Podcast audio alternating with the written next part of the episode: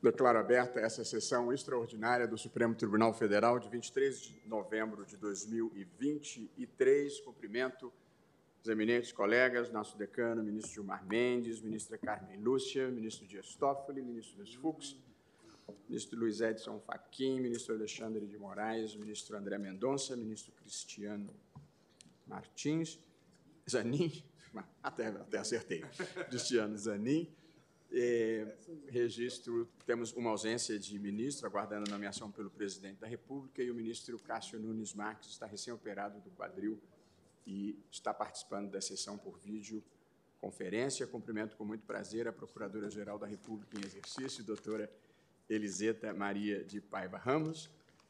Faço o registro de que estão presentes nesse plenário estudantes de Direito da Universidade de São Paulo, e do Instituto Brasileiro de Ensino, Desenvolvimento e Pesquisa, IDP, de Brasília. Peço à senhora secretária que faça a leitura da ata da sessão anterior. Ata da 34ª Sessão Ordinária do Plenário do Supremo Tribunal Federal, realizada em 22 de novembro de 2023. Presidência do senhor ministro Luiz Roberto Barroso. Presentes à sessão os senhores ministros Carmen Lúcia Dias Toffoli, Luiz Fux, Alexandre de Moraes, Nunes Marques, André Mendonça e Cristiano Zanin.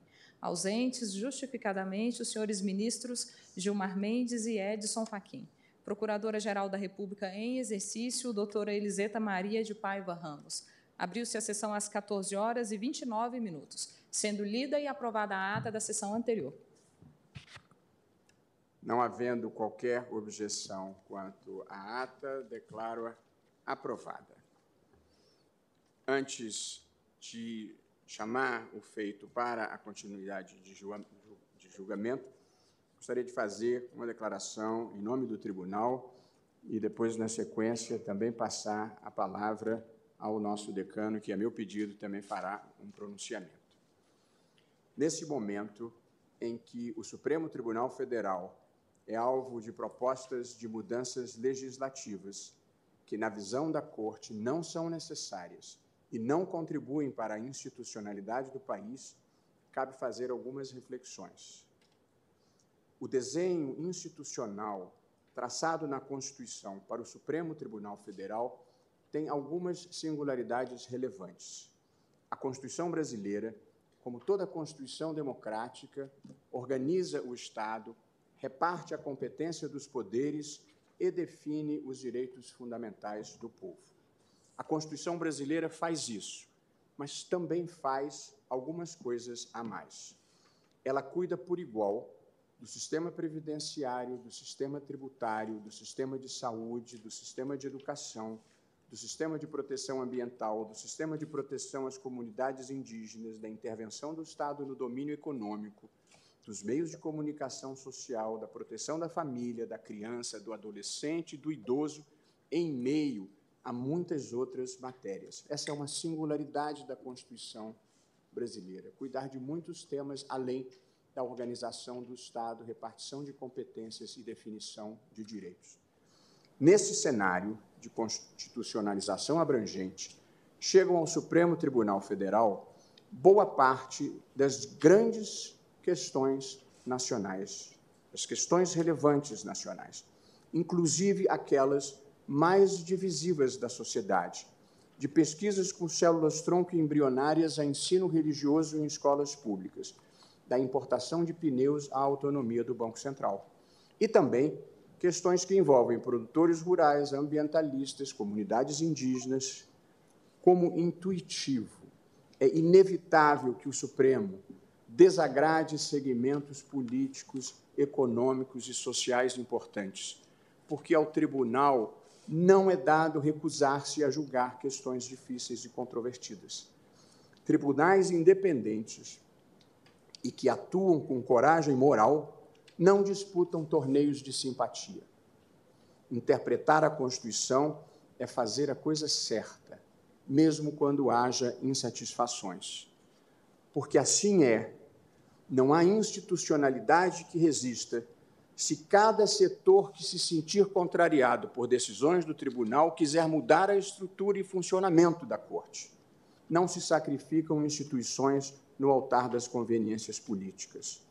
O Senado Federal e seus integrantes merecem toda a consideração institucional do Supremo Tribunal Federal. E, naturalmente, merecem respeito às deliberações daquela casa legislativa. Porém, a vida democrática é feita do debate público constante e do diálogo institucional, em busca de soluções que sejam boas para o país e que possam transcender as circunstâncias particulares de cada momento.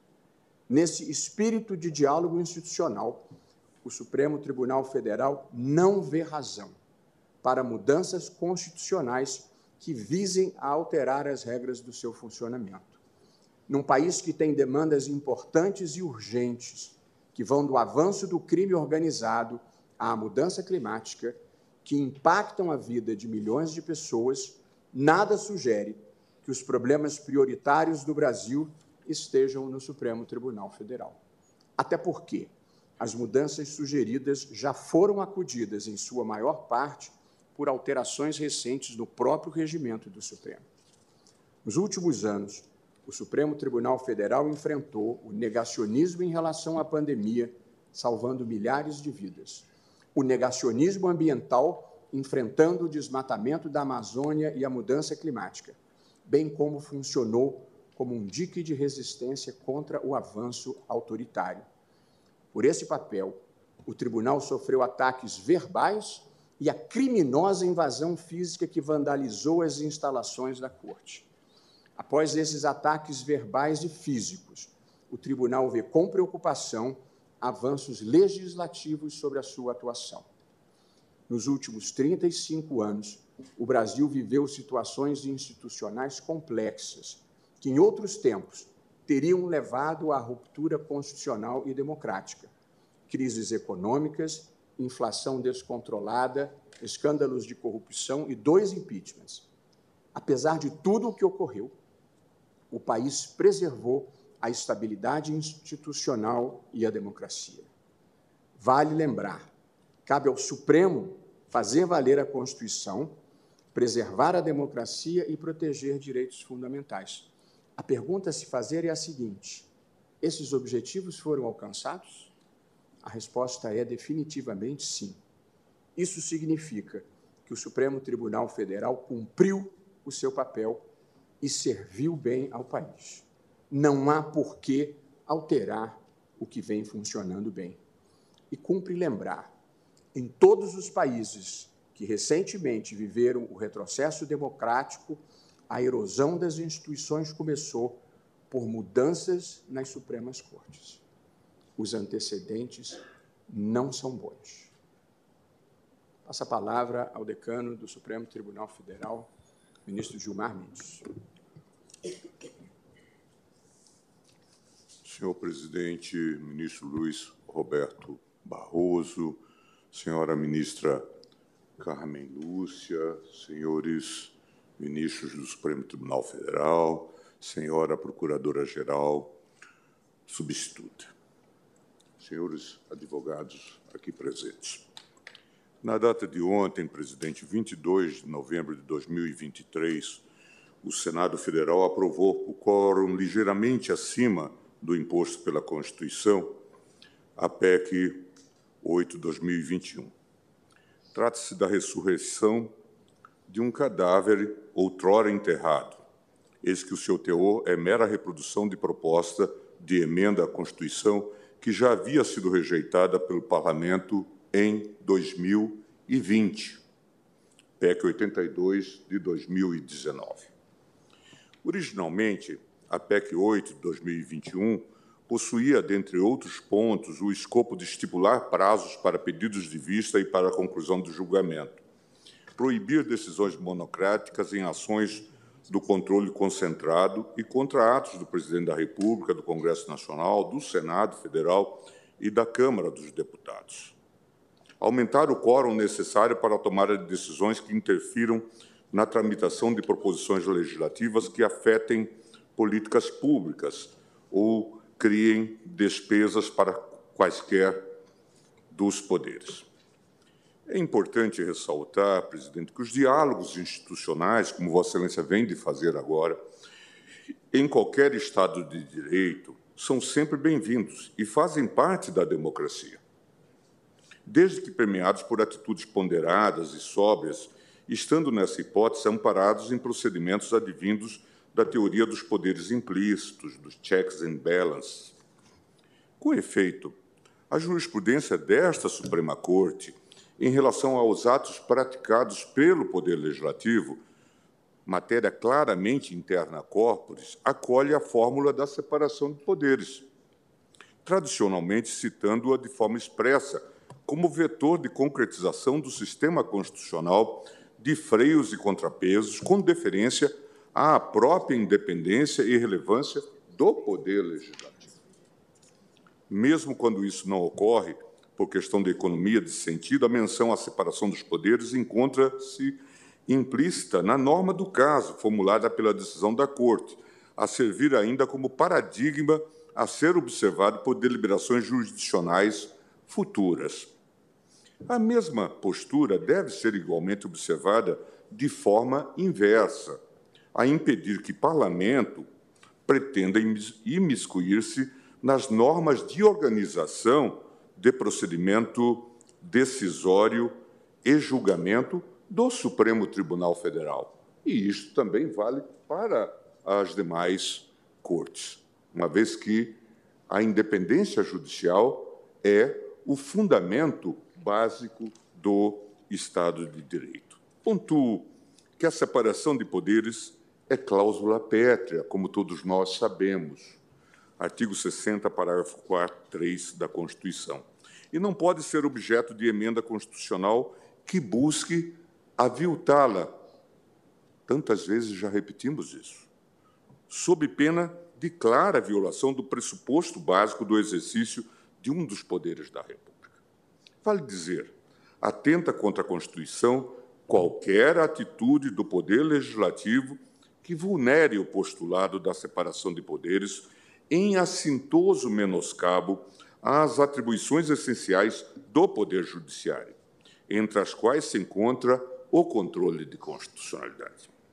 O Poder Judiciário livre, independente e ciente do seu papel institucional é pressuposto para o adequado adimplemento dos objetivos da República, para fiel cumprimento dos postulados em que se fundam o Estado Democrático de Direito e para o devido respeito à cláusula constitucional de separação dos poderes, que tem uma envergadura e uma fonte de, de ação amplíssima, inclusive no que concerne ao judiciário, é o lastro da ideia da independência do Poder Judiciário e dos juízes. É relevante vaticinar, mesmo na atual conjuntura histórica do nosso país, como já o fazia o nosso sempre decano, o ministro Celso de Mello, que esta Corte Suprema atenta à sua alta responsabilidade institucional, não transigirá nem renunciará ao desempenho isento e impessoal da jurisdição, fazendo sempre prevalecer os valores fundantes da ordem democrática e prestando incondicional reverência ao primado da Constituição, ao império das leis e à superioridade ético-jurídica das ideias que informam e animam o espírito da República. Pois, continuava Celso, sem juízos independentes não há cidadãos livres, sendo inquestionável que inexiste na história das sociedades políticas qualquer registro de um povo que, despojado de um judiciário independente, tenha conseguido preservar os seus direitos e conservar a sua própria liberdade. O fato é que este Supremo Tribunal Federal, sempre atento às suas responsabilidades institucionais e ao contexto que o cerca, está preparado, não tenho nem menor dúvida, para enfrentar, uma vez mais, e caso necessário, as investidas desmedidas e inconstitucionais, agora, eventualmente provenientes do Poder Legislativo. Lembro aos ministros: recados da rua chegam a todos nós, dando conta de que o projeto de emenda aprovado é mal menor, tendo sido endereçado a esta Casa agora como forma de impedir possíveis reformas ainda mais drásticas ao funcionamento da Corte, ou mesmo a instauração de processos de impeachment contra membros deste tribunal. No particular, senhor presidente, é preciso altivez para rechaçar esse tipo de ameaça de maneira muito clara. Esta casa não é composta por covardes. Esta casa não é composta por medrosos. Cumpre dizê-lo com a serenidade, mas com firmeza e com o desassombro que esse tipo de investida exige de todos nós, membros desta casa multicentenária. Este Supremo Tribunal Federal não admite intimidações. De resto, cabe lembrar, eu já fiz isso várias vezes e nós já tivemos oportunidade de fazê-lo, a esses propagadores do caos institucional que os processos de responsabilidade dos ministros desta Corte hão de estar submetidos ao crivo judicial garantidor do devido processo legal, impedindo que acusações mambembes turvem a independência judicial, cânone inafastável do Estado democrático de direito. Não se brinca de impeachment. Isso é uma medida séria e é preciso ser tratada por gente séria.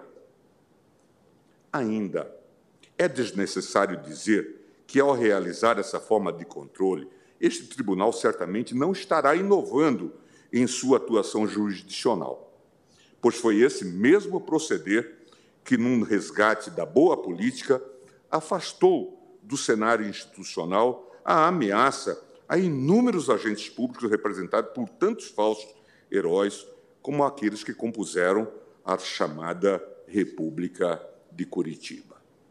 Quanto ao seu conteúdo, a PEC 8 de 2021, aprovada na data de ontem, não possui, em absoluto, como Vossa Excelência acaba de dizer, presidente, qualquer justificativa plausível. Notadamente em face das alterações regimentais realizadas por este tribunal emenda regimental 58 de 2022, a demonstrar a ausência de qualquer vácuo normativo que a legitime. Assim, é forçoso reconhecer que tal tentativa de alteração constitucional interfere direta e incisivamente no ato de julgamento, na validade e na eficácia das decisões do Poder Judiciário, em especial deste Supremo Tribunal Federal. Com o devido respeito, Chega a ser curioso, quiçá irônico, que após os bons serviços prestados por esta Suprema Corte no decorrer dos últimos anos, diria anos heróicos, difíceis. Vejo aqui ao meu lado o ministro Toffoli, que teve a clarividência de instaurar o inquérito inicialmente chamado das fake news em 2019. Veja à minha frente o ministro Alexandre de Moraes, que aceitou o encargo de conduzir esse inquérito e que serviu de elemento de contenção para o arbítrio que se desenhava. Como todos nós sabemos e havemos de reconhecer.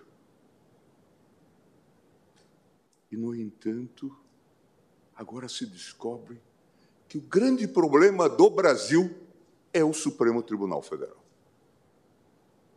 Que a grande ameaça à democracia é o Supremo Tribunal Federal. Não são relevantes as ações da milícia no Rio de Janeiro, do narcotráfico, da ocupação de territórios por essas organizações criminosas. Isso não faz parte da pauta. As ameaças que vieram de setores das Forças Armadas contra este tribunal e contra a democracia não merecem resposta. Até agora continuam elegíveis os militares, nenhuma solução nesse sentido. Policiais continuam a fazer carreira, se elegem e depois voltam para a força. Nenhuma resposta em relação a temas que são urgentes para a democracia. O problema é o Supremo Tribunal Federal e as suas liminares. Estranha prioridade. Merece ser vistas com desconfiança. Por isso que eu digo, com o devido respeito, chega a ser curioso, que sai irônico, que após os bons serviços prestados por essa Suprema Corte no decorrer dos últimos anos, às vezes isso também tem sido esquecido, quase isolada. Às vezes, num trabalho solipsista, como nós vivemos aqui. Especialmente no curso da pandemia, esta instituição fundamental do Estado de Direito seja o primeiro alvo de alterações casuísticas. É bom que se diga isso em alto e bom som, engendradas no seio do Poder Legislativo, sem qualquer reflexão mais vagarosa e acurada, e que conte com a participação do principal ator institucional afetado. Presidente, eu vivi a reforma do Judiciário. Desde o seu momento inicial, lá atrás, em 1992, com base na PEC do senador, do deputado Hélio Bicudo. Desde lá, discutimos, 93, a revisão constitucional, passamos por várias emendas constitucionais, debates sérios, feitos por pessoas sérias. Depois veio o Ministério da Justiça, Márcio Tomás Bastos, Jobim aqui, e nós só chegamos a uma conclusão em 2004. Em 2004. Em 2004. Dez anos, onze anos discutindo a reforma. Desculpe. Desculpe. Debate sério, feito maneira séria. Esses dias, eu escutei de alguém que, nesse contexto da reforma, ministro Fux, se dizia que talvez se pudesse inserir, vejam os senhores, a que ponto nós chegamos, um critério para ser ministro do Supremo Tribunal Federal. Qual seria? Ter 55 anos cogitavam seriamente disso, porque com isso eliminariam pelo menos dois dos três candidatos que estavam colocados. Veja o tamanho do casuísmo. E viabilizariam outros candidatos. É preciso ter seriedade. Não se pode brincar de fazer emenda constitucional, porque senão a gente acaba como aquele reformador da natureza, a figura do Monteiro Lobato, que descobre que não poderia colocar as abóboras nas jabuticabeiras. É preciso que nós tenhamos essa noção, que nós calcemos a sandália da humildade. Por isso eu digo e repito: com devido respeito, chega a ser curioso, que sai irônico, que após os bons serviços prestados por essa Suprema Corte no decorrer dos últimos anos, especialmente no curso da pandemia, esta instituição fundamental do Estado de Direito seja o primeiro alvo de alterações casuísticas engendradas no seio do Poder Legislativo, sem qualquer reflexão mais vagarosa e acurada que poderia ter tido a participação da Corte e que conte com a participação do principal ator institucional afetado.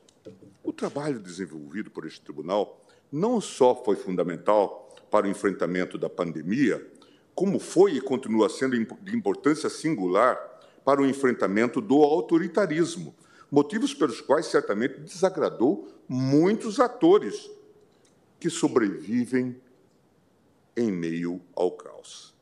Nesse sentido, causa perplexidade que o texto aprovado pelo Senado tenha sido cirúrgico ao proibir decisões monocráticas no curso de ações que questionem políticas públicas, como casos que ocorreram, facilitação de acesso a armas de fogo pela população ou desmonte de políticas ambientais. Foram as liminares que foram concedidas naquele momento. Mas não tenha previsto idêntica vedação para ações constitucionais que são usualmente manejadas no interesse de agentes políticos investigados em procedimentos criminais.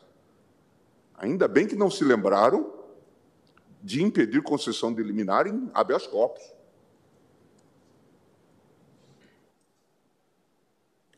Curiosamente, a PEC não impede decisões monocráticas em habeas corpus ou inquéritos originários.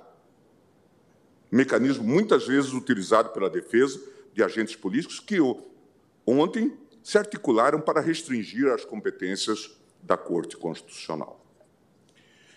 É necessário ter em perspectiva que, caso a proposta que limita as decisões monocráticas já estivesse em vigor, o tribunal teria sido impedido de interromper políticas públicas altamente lesivas para a sociedade.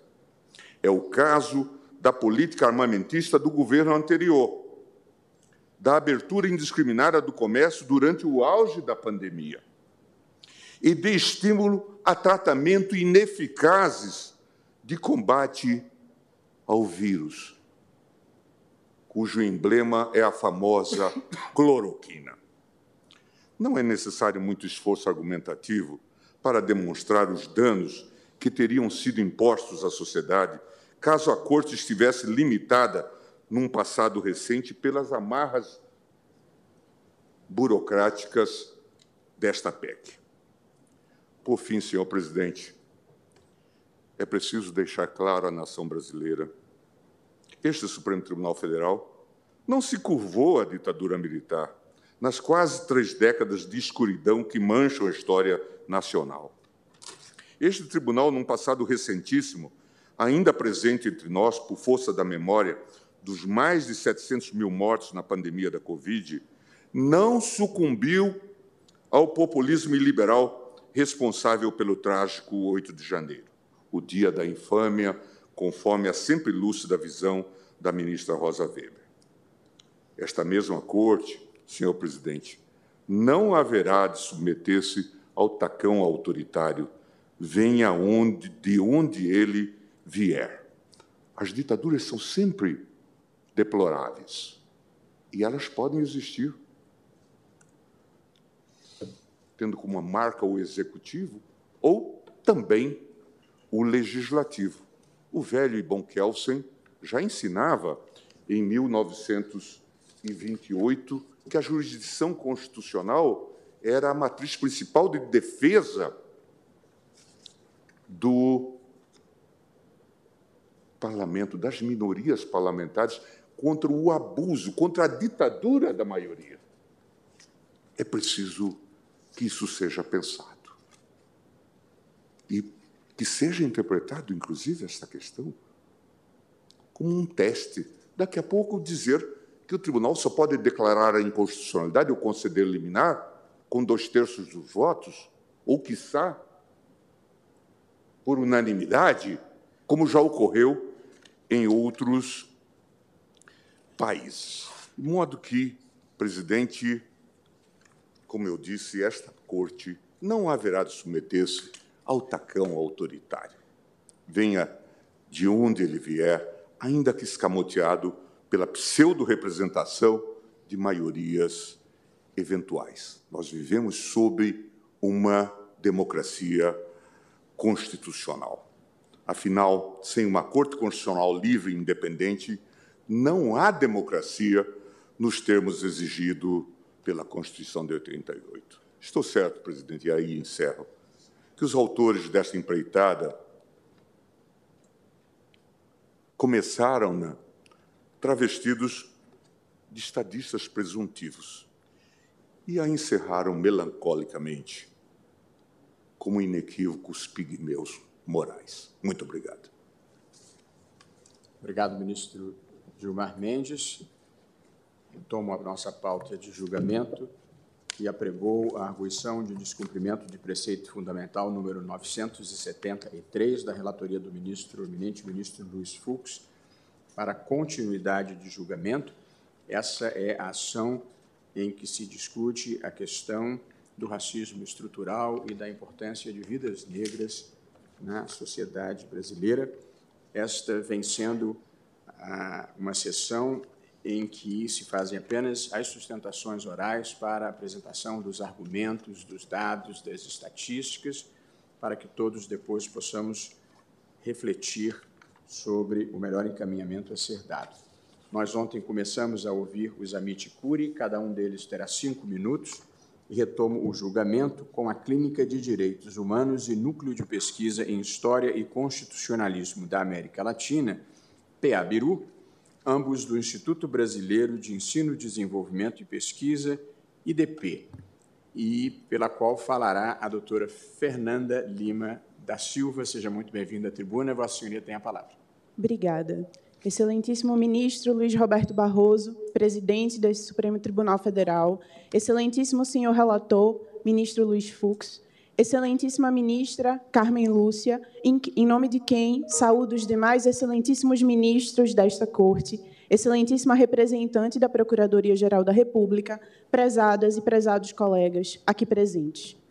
Represento o PEABIRU, Núcleo de Pesquisa em História e Constitucionalismo da América Latina, e a Clínica de Direitos Humanos, projetos de pesquisa e extensão do IDP. Inicio minha fala destacando que é comum ouvirmos que o direito brasileiro não chancelou o racismo nem práticas de segregação. Antes, teria se construído sob a égide da convivência racial harmônica. No entanto, esta afirmação não se sustenta frente à análise histórica do nosso arcabouço normativo.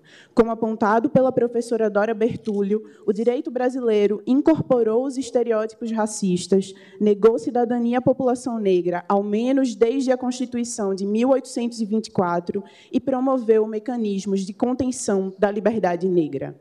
Por isso, entendemos que a defesa do antirracismo como princípio constitucional exige olhar para o constitucionalismo brasileiro em sua longa duração. A crença na ausência de práticas segregacionistas tem levado à compreensão de que vivemos sob um racismo sutil, que pode ser combatido apenas garantindo tratamento igualitário. Nesse sentido, mobilizar o conceito de racismo estrutural sem ter em vista como o direito brasileiro se construiu acaba por torná-lo um conceito amorfo, sem potencialidade política ou jurídica para combate às práticas racistas das instituições, como destaca a professora Isis Conceição. Daí a necessidade de uma hermenêutica constitucional antirracista, capaz de efetizar os objetivos da República e o paradigma pluralista instituído pela Constituição de 88. Essa hermenêutica deve enfrentar os três pilares de sustentação da branquitude no direito. Primeiro, é necessária uma interpretação afirmativa do direito, que rompa com o silêncio a respeito do racismo e seja capaz de garantir a aplicação de instrumentos que combatam desigualdades. Segundo, essa hermenêutica antirracista deve ter como núcleo o combate ao racismo na efetivação do princípio da legalidade, organizando a burocracia estatal para a efetivação da dignidade da população negra.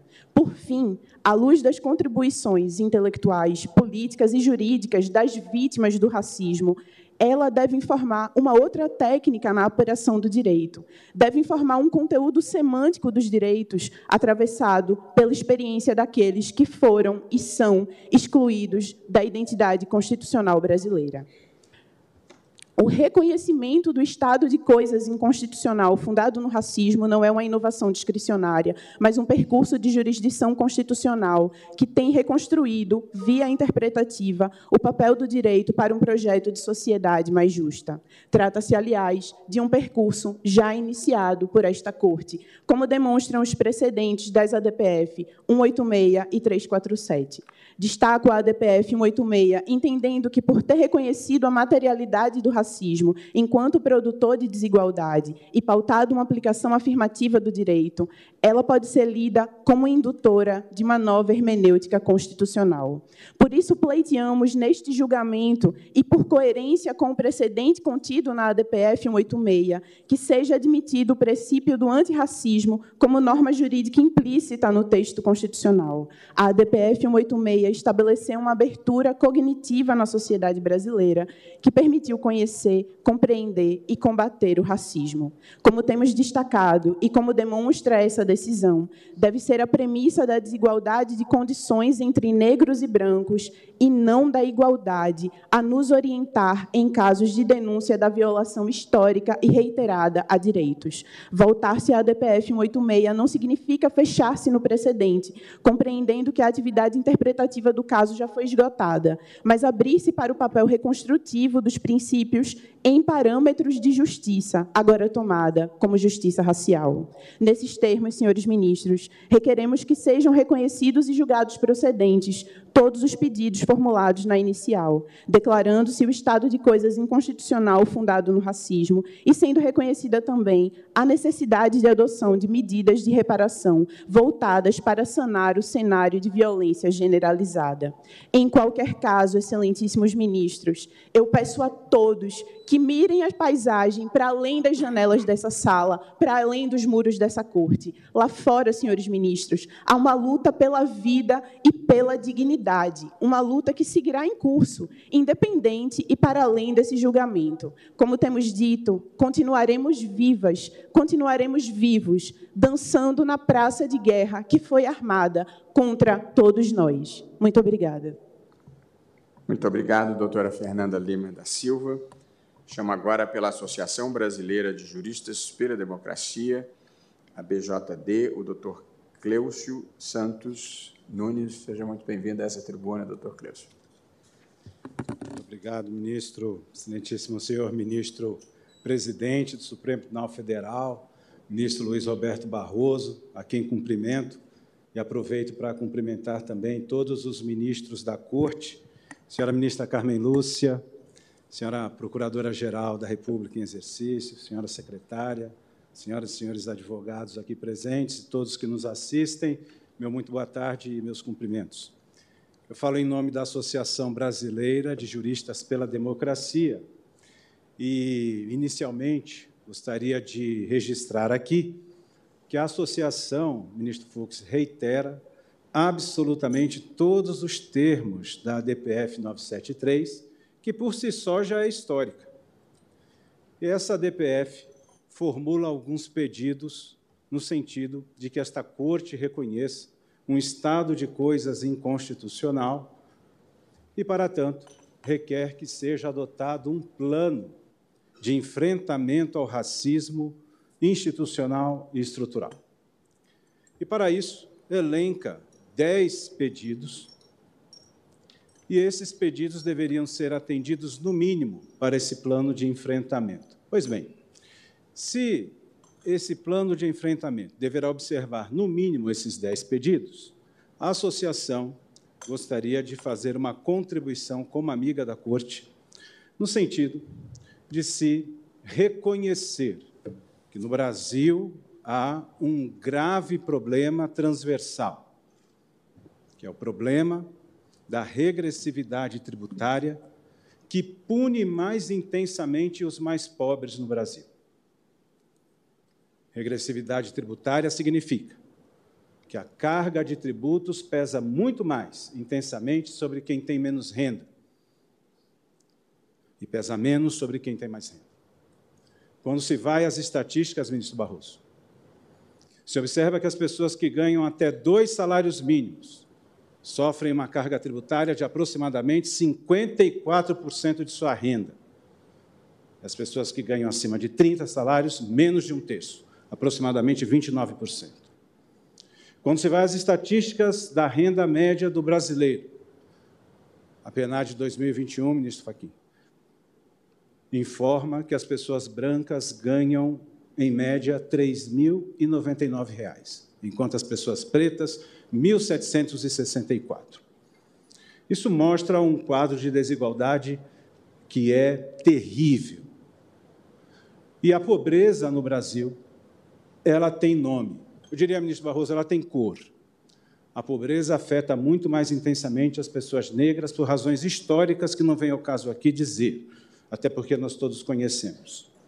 Então, a contribuição que a associação gostaria de dar nesta DPF é para que no Plano Nacional de Enfrentamento ao Racismo se observe também esse estado de coisas inconstitucional que assola a população negra, que é exatamente o peso da tributação sobre o consumo sobre quem tem mais renda, quem tem menos renda. Isso é flagrantemente inconstitucional. Eu sei que a reforma tributária tenta de alguma coisa trazer, tenta de alguma forma trazer algum alento, como por exemplo, a devolução dos tributos sobre o consumo para as pessoas mais pobres. Mas é necessário se fazer um recorte racial porque dentre os mais pobres, os negros são mais pobres ainda. Então, portanto, excelências, a nossa contribuição é nesse sentido. Gostaria de registrar também que esta ação é uma ação de cunho histórico e, mais do que isso, ministra Carmen, dizer que regressividade tributária não tributa.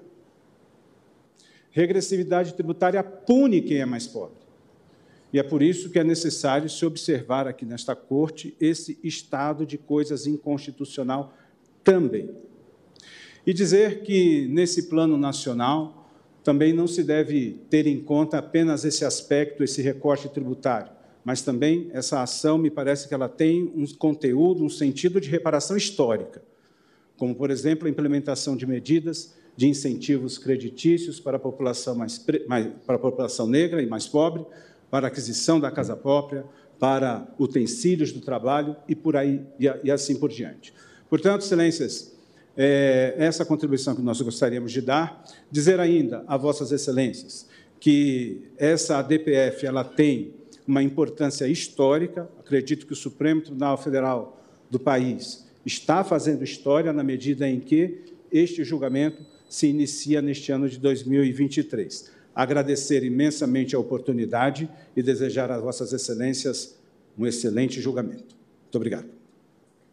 Muito obrigado, doutor Cleucio Santos Nunes, que faz uma sustentação com foco no impacto racial da questão tributária brasileira. Muito obrigado pela contribuição de Vossa Senhoria. Convido agora a ocupar a tribuna pelo Conselho Federal da Ordem dos Advogados do Brasil, que também figura como amicus curiae, a doutora Silvia Virgínia Silva de Souza. Muito bem-vinda.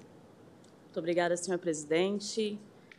Presidente ministro Luiz Roberto Barroso, ministra Carmen Lúcia, doutor relator, eminente ministro Luiz Fux, douta procuradora da República, Eliseta Maria Paiva Ramos, recebam os cumprimentos do Conselho Federal da OAB, recebam os cumprimentos do nosso presidente José Alberto Simonetti.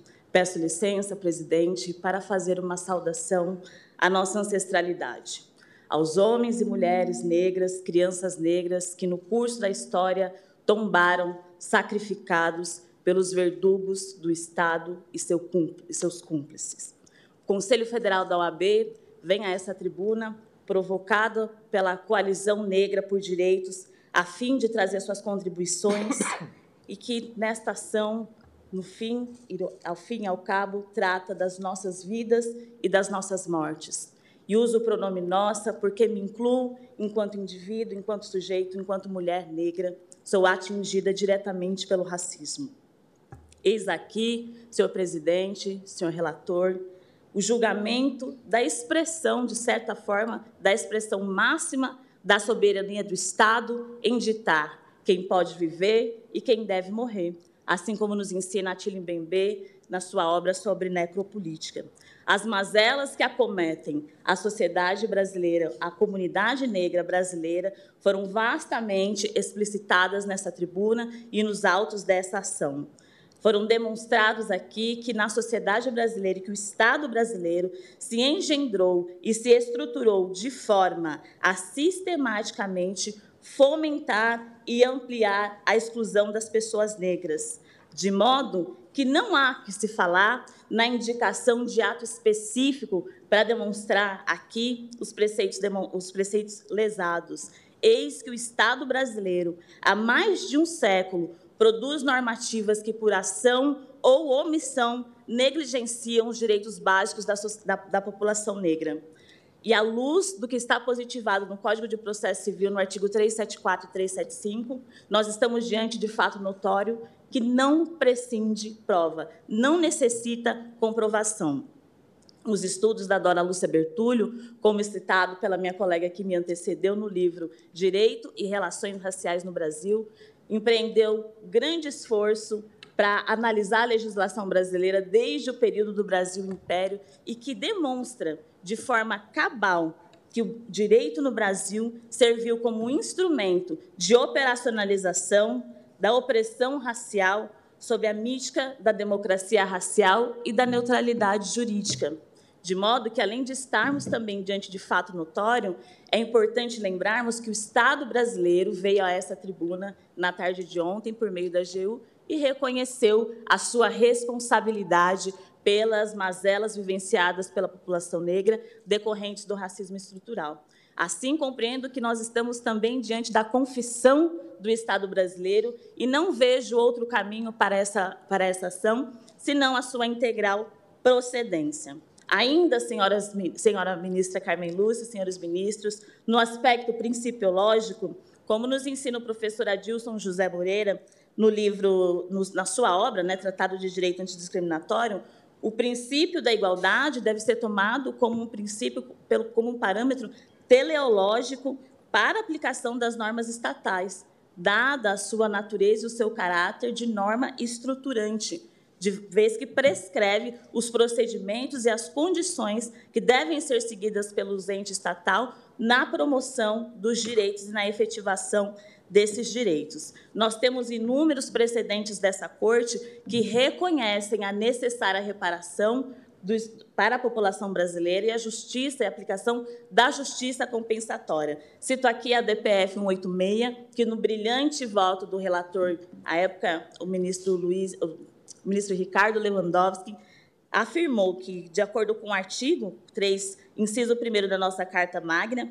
a nossa carta que prevê uma sociedade justa e solidária, é necessário, abre aspas, de fato, todos nós temos responsabilidade de reparar os danos causados pelos equívocos de nossos antepassados, sob pena de, ao contribuir, ainda que por omissão, para a perpetuação daquelas mazelas, nos tornando partícipes desses erros lastimáveis.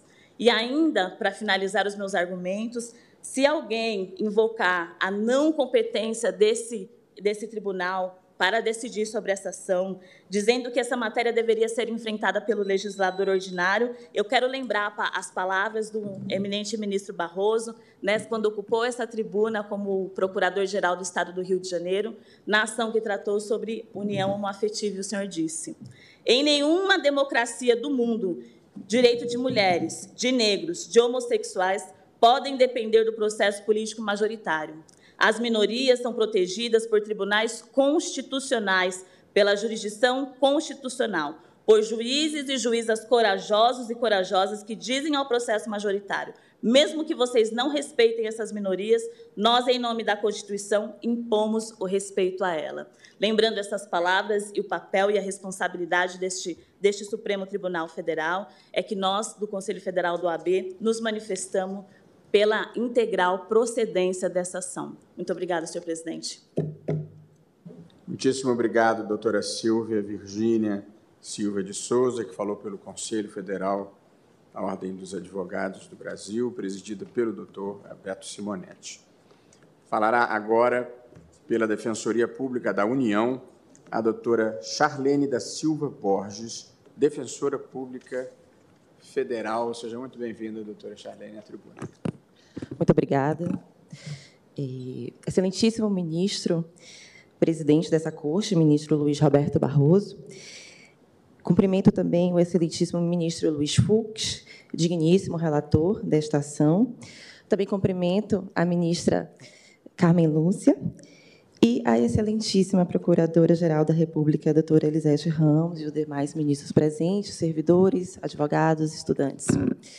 Bom, venho aqui representar a Defensoria Pública da União e falar, então, da instituição Defensoria Pública, já que a Defensoria Pública cabe à defesa e à promoção de direitos humanos de grupos sociais vulnerabilizados, que merecem a proteção especial do Estado, e dentro desse grupo está a população negra.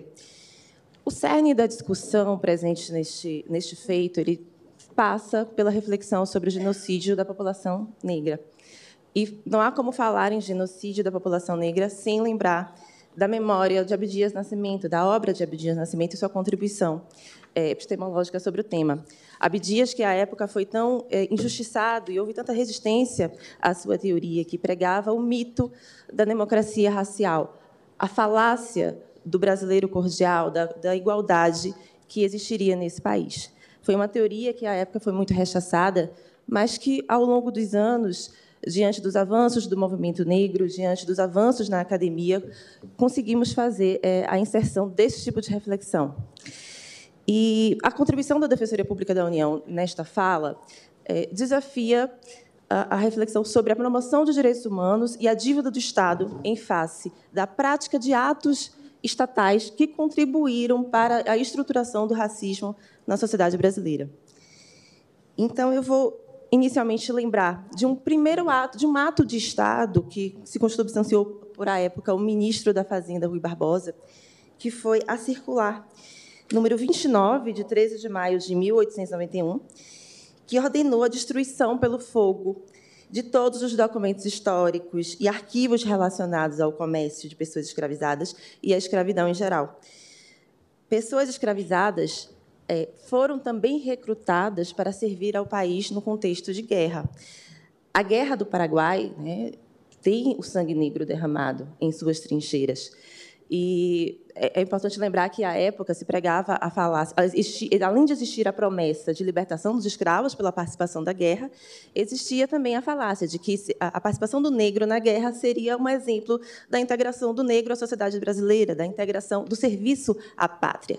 Então, essa foi mais uma falácia, um ato de Estado que violou direitos humanos da população negra, que, se consumacia em uma dívida, uma dívida histórica que precisamos hoje reparar. Vale dizer que sem a mão de obra de pessoas escravizadas, a nossa economia não teria sido construída, não teria sido é, sedimentada. E existe é, a, a, a dimensão de desumanização das pessoas negras que serviram esse país, que colheram, plantaram a riqueza, mas não obtiveram retorno. Essa riqueza foi usufruída por uma elite, uma elite privilegiada, aristocrática, branca, então, é um tipo de, de, de circunstância que exige a reparação estatal. Ainda no âmbito da dignidade da pessoa humana, nós temos um sistema de saúde, nós temos uma ausência de políticas públicas efetivas de promoção da saúde pública da população negra. Mulheres negras ainda são as maiores vitimadas pela violência obstétrica, são as mulheres vitimadas pela mortalidade materna. Existe essa lacuna no Estado de proteção das vidas negras, da vida das mulheres. Essas mulheres que, historicamente, mulheres negras que não tiveram direito a ter uma família, separadas precocemente, as mulheres escravizadas foram separadas precocemente de seus filhos, muitos frutos de violência sexual, mulheres que foram estupradas e eram separadas de seus filhos e muitas vezes instrumentalizadas como amas de leite para servir a famílias brancas. Outro fator de dívida que precisamos lembrar.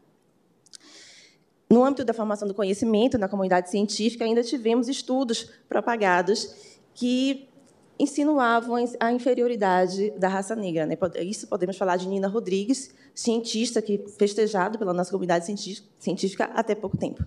Bom, meu tempo está se encerrando e eu vou passar direto para a conclusão e reforçar que, dentro do âmbito da Defensoria Pública da União, nós invocamos que seja relembrado o dia 14 de maio, o dia seguinte ao proclamado dia da abolição, que hoje sabemos que é uma abolição inacabada. No dia 14 de maio, pessoas negras foram relegadas ao total desamparo, sem o estabelecimento de um plano, sem o estabelecimento de uma política pública de inserção dessas pessoas e acolhimento na sociedade brasileira. Diferente do que aconteceu com pessoas estrangeiras que foram recebidas no nosso país, com políticas públicas, com é, documentos legislativos que incentivaram a adoção de terras para estrangeiros de ascendência europeia. Em relação às pessoas negras, não tivemos esse tipo de política pública. E isso eu estou falando de fatos históricos que aconteceram no começo do século passado.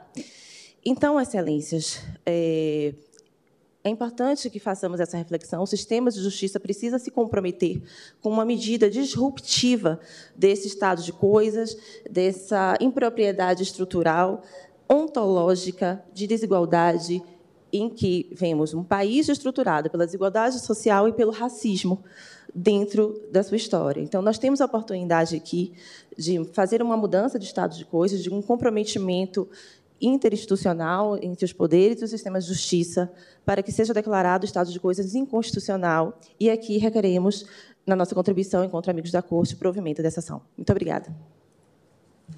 Muito obrigado, doutora Charlene, defensora pública federal. E agora, finalmente, falará pelo Amicus Curi, Instituto de Defesa da População Negra, IDPN, os doutores de Jefferson Amadeus de Souza Ferreira e Joel Luiz Costa.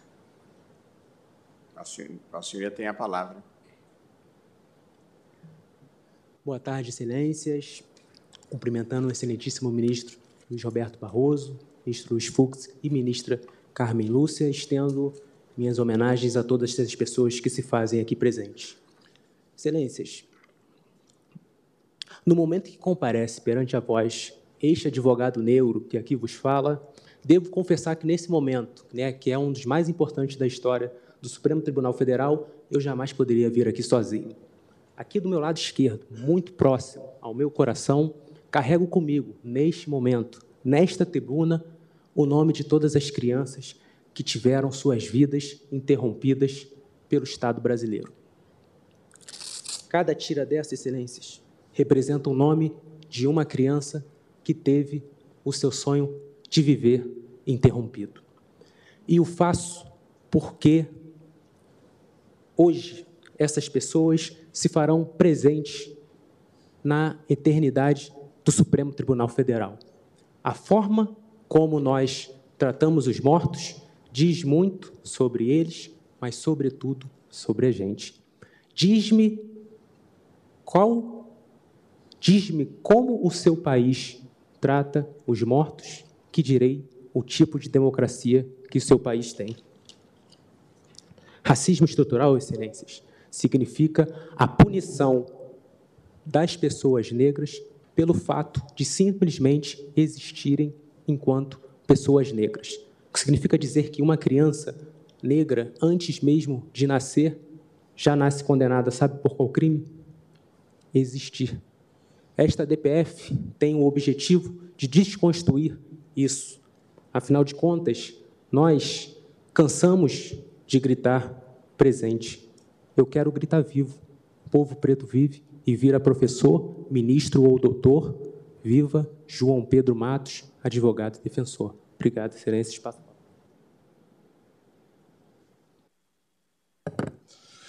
Boa tarde, Vossas Excelências. Inicio saudando o presidente Luiz Roberto Barroso, assim saudo os demais ministros dessa corte, excelentíssima ministra Carmen Lúcia.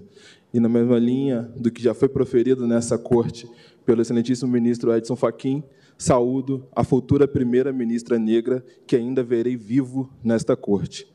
Peço licença, vossas senhorias, para ler a minha sustentação pois o que para muitos aqui apenas será apresentado, números e dados frios, para mim, enquanto homem negro, favelado e oriundo da classe trabalhadora brasileira, esses dados são minas terrestres.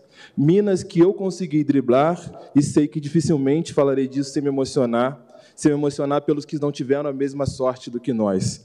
É muito difícil, excelências, a experiência de ser um corpo negro matável em cada esquina desse país.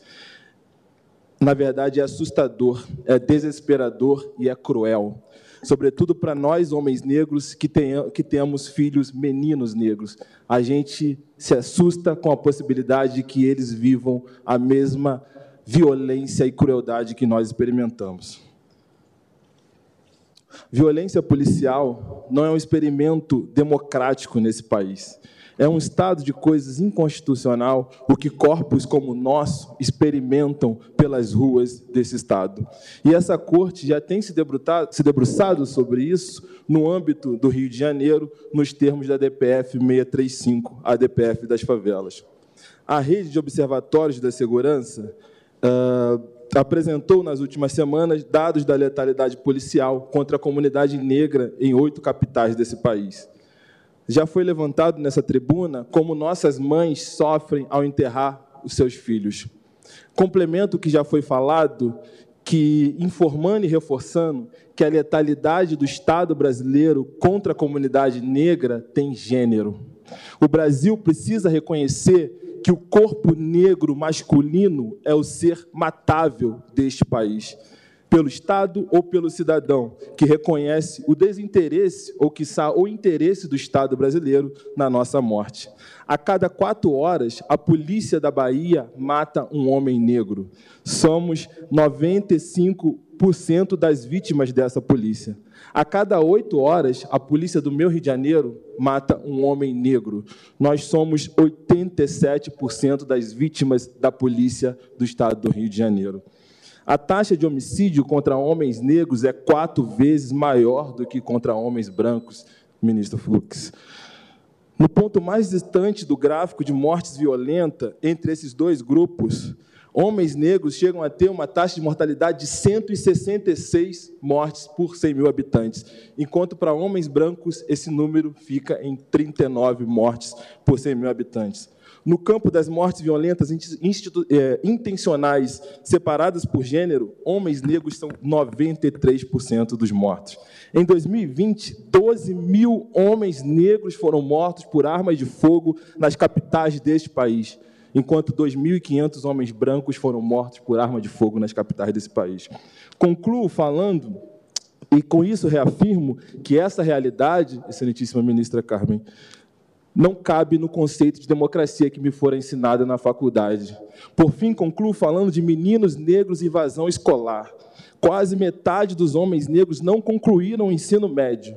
80% das pessoas presas no Brasil não concluíram o ensino médio e esses dados se cruzam. Homens negros são a maioria da clientela do sistema prisional brasileiro. Dos 10 milhões de jovens que deixaram de frequentar a escola, 71 são meninos pretos e pardos. São 7 milhões de jovens que não terão a oportunidade de romper o ciclo da pobreza, da miséria, que irão trabalhar em condições precárias, vulneráveis e se distanciar do mercado de trabalho formal, senhor presidente, e se aproximar da violência urbana dos guetos e periferias.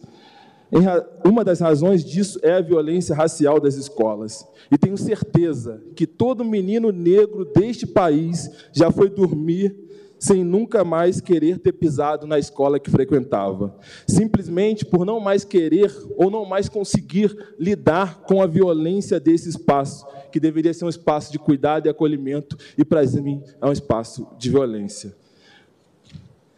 O Estado brasileiro segue sem construir políticas públicas robustas e efetivas para enfrentar a evasão escolar de meninos negros, mas segue exigindo que esses meninos virem homens com a mesma percepção de mundo dos homens diplomados. Por fim, reafirmo que nos regam com balas e esperam que de nós, homens negros, nasçam flores, o que é um tanto quanto impensável. Nós não somos homens, nós somos homens negros. E enquanto esse país não nos humanizar, o Brasil vai ter um, um grande passado pela frente, como disse Melo Fernandes. O Instituto de Defesa da População Negra reitera os pedidos e espera a totalidade do que foi apresentado na DPF 973. Muito obrigado, doutor Joel Luiz Costa, que enfatiza o drama da evasão escolar sobretudo no ensino médio no Brasil. Eu queria, em nome do tribunal, agradecer a todos os requerentes e a Miticuri que estiveram na tribuna, iluminando esse assunto tão complexo controvertido, com implicações morais, sociais, jurídicas as mais abrangentes e que permitirão agora ao tribunal, aos ministros, uma reflexão com base nas sustentações orais, nos memoriais, nos dados, nas informações, nos depoimentos e no sofrimento que aqui foi relatado.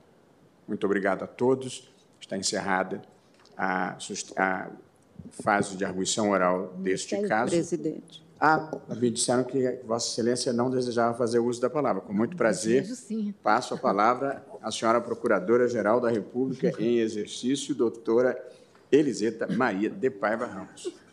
Obrigada.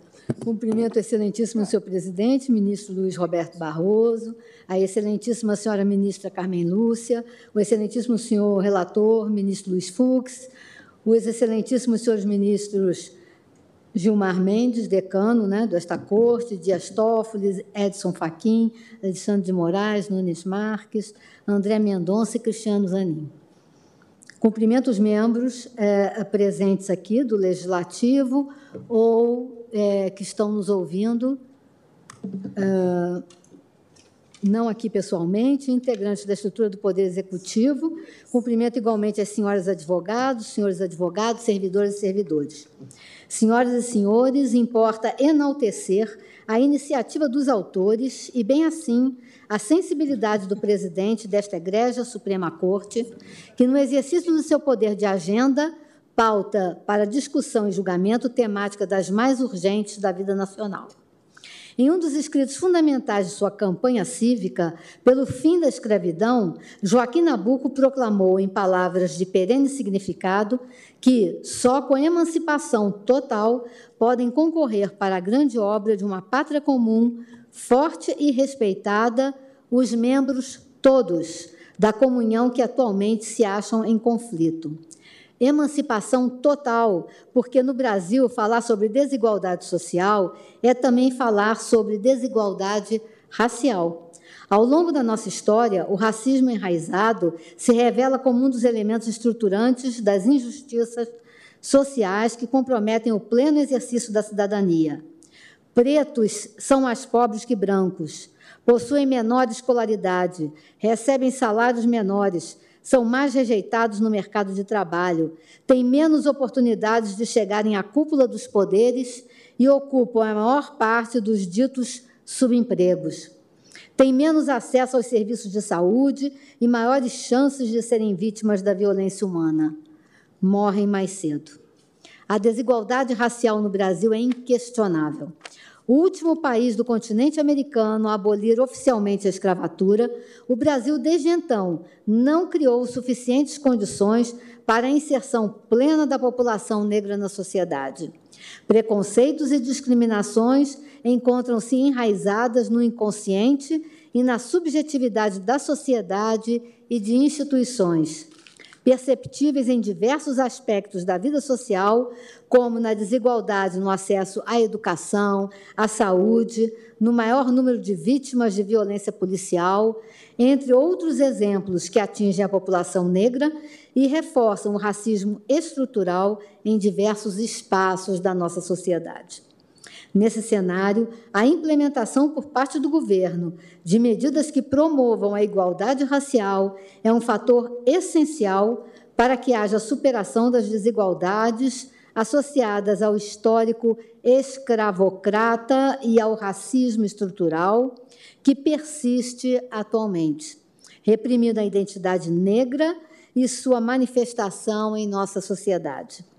Ninguém é melhor do que ninguém em razão da cor da sua pele. No entanto, o enfrentamento ao racismo, à intolerância, à discriminação, atitudes que devem ser repudiadas pela sociedade, são temáticas que apenas há pouco tempo passaram a ser discutidas com maior ênfase, buscando alcançar o exercício da cidadania plena por parte da população negra.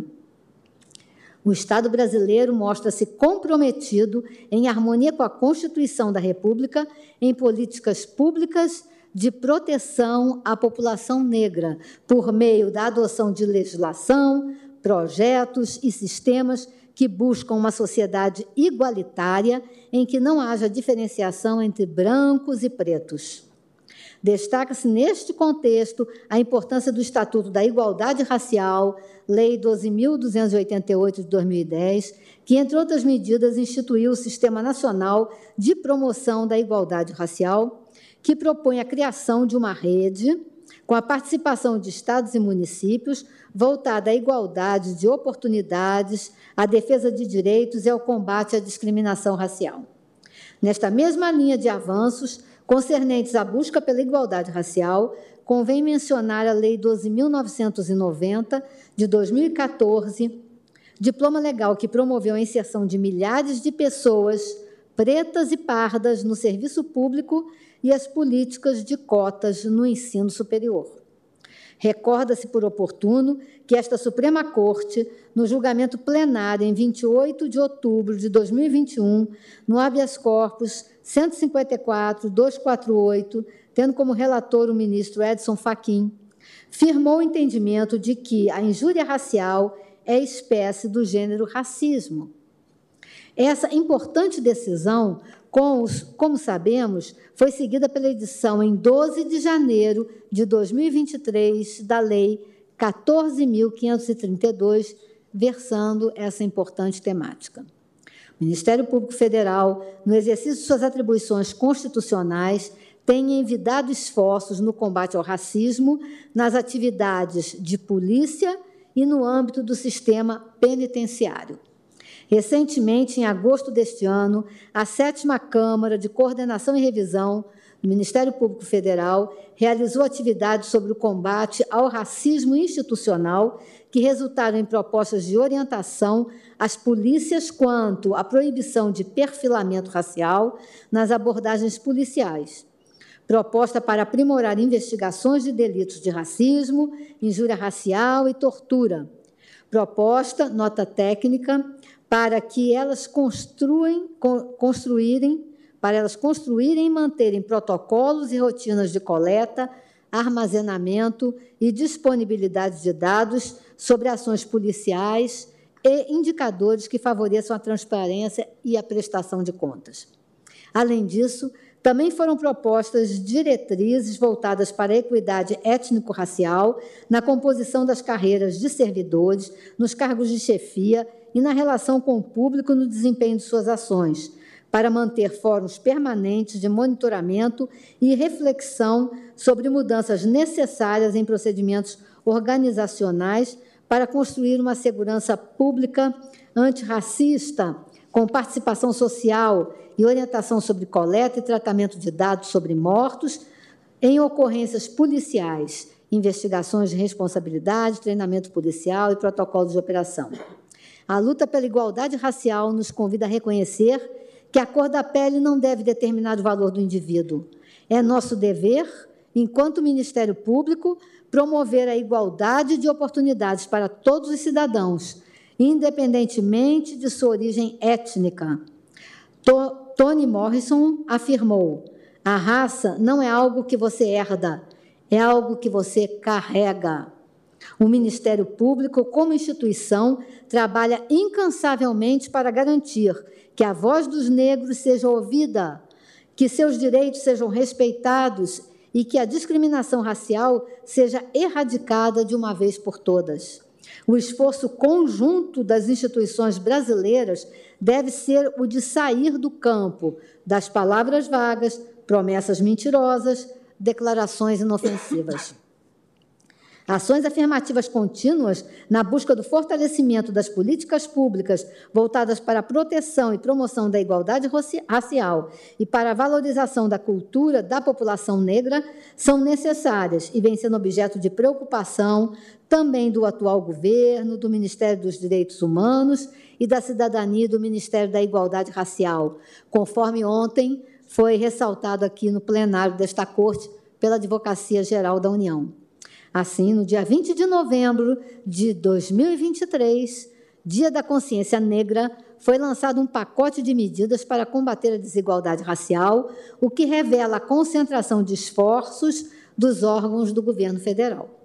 A Constituição da República não atribui ao Poder Judiciário competência que o habilite a se substituir aos poderes legislativo e executivo na formulação e execução de uma parcela tão relevante das políticas sociais do Estado, que implica ponderações e juízos políticos e técnicos das mais variadas espécies situados no âmbito dos poderes investidos da representação política.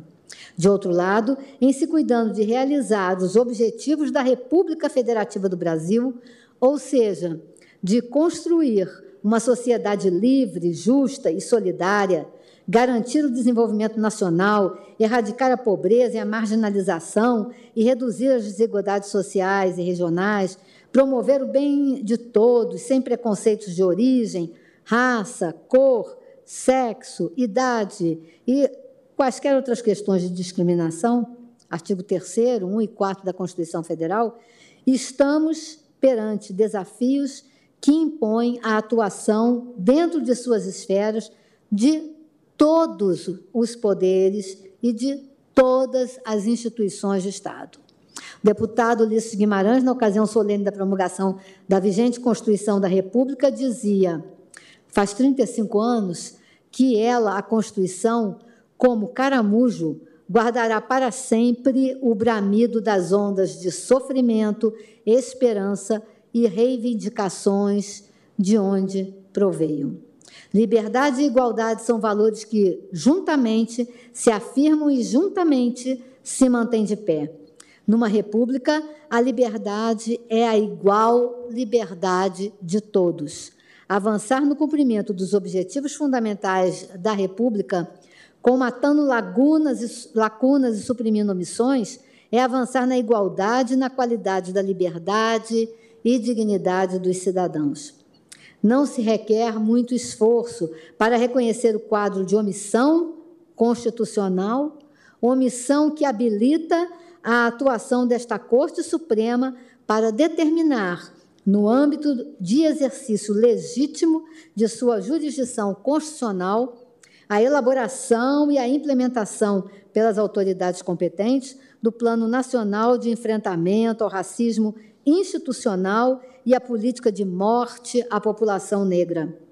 Plano que preveja desde políticas voltadas para a garantia do pleno exercício dos direitos políticos da população negra até a ampliação do programa Restaurante Popular, malha de cobertura territorial e quantitativo de estabelecimentos com oferta obrigatória de refeições matinais e noturnas, café da manhã e jantar, e gratuidade estendida em todas as unidades do país para pessoas em situação de rua, adicção e presumidamente em situação de miserabilidade, conforme demandado na inicial.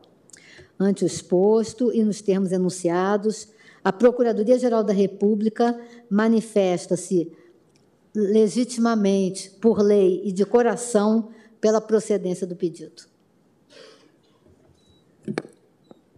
A doutora Eliseta, eu não havia lhe dado a palavra porque cobrei aqui da nossa secretária Carmen Lili, que tem a fama de não cometer nenhum erro, é, e ela acaba de me entregar o ofício em que a Procuradoria declinava da sustentação oral, por isso que eu não havia lhe dado a palavra. Mas agradeço imensamente a sensível intervenção de Vossa Excelência.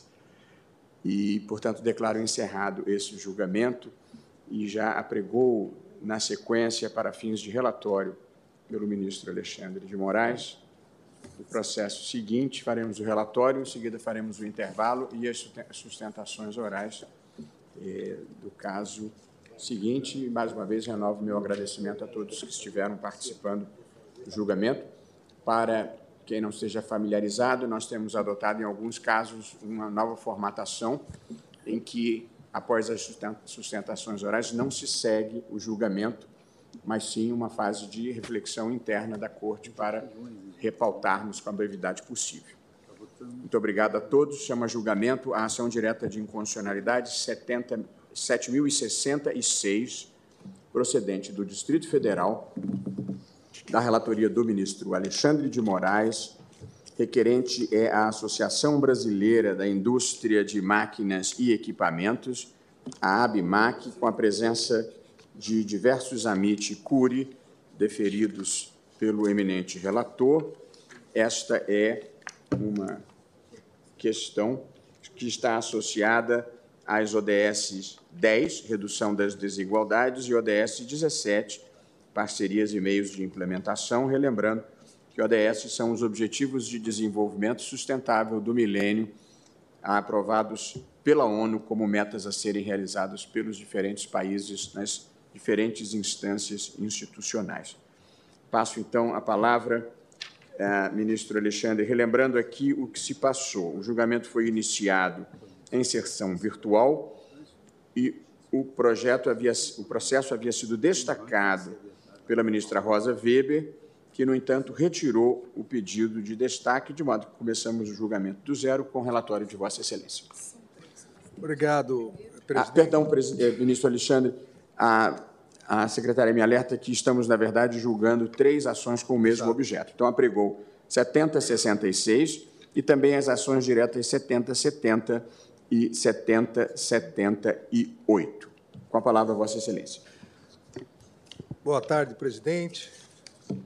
Cumprimento Vossa Excelência, ministro Luiz Roberto Barroso. Cumprimento nossa decana, ministra Carmen Lúcia. Cumprimento os eminentes colegas.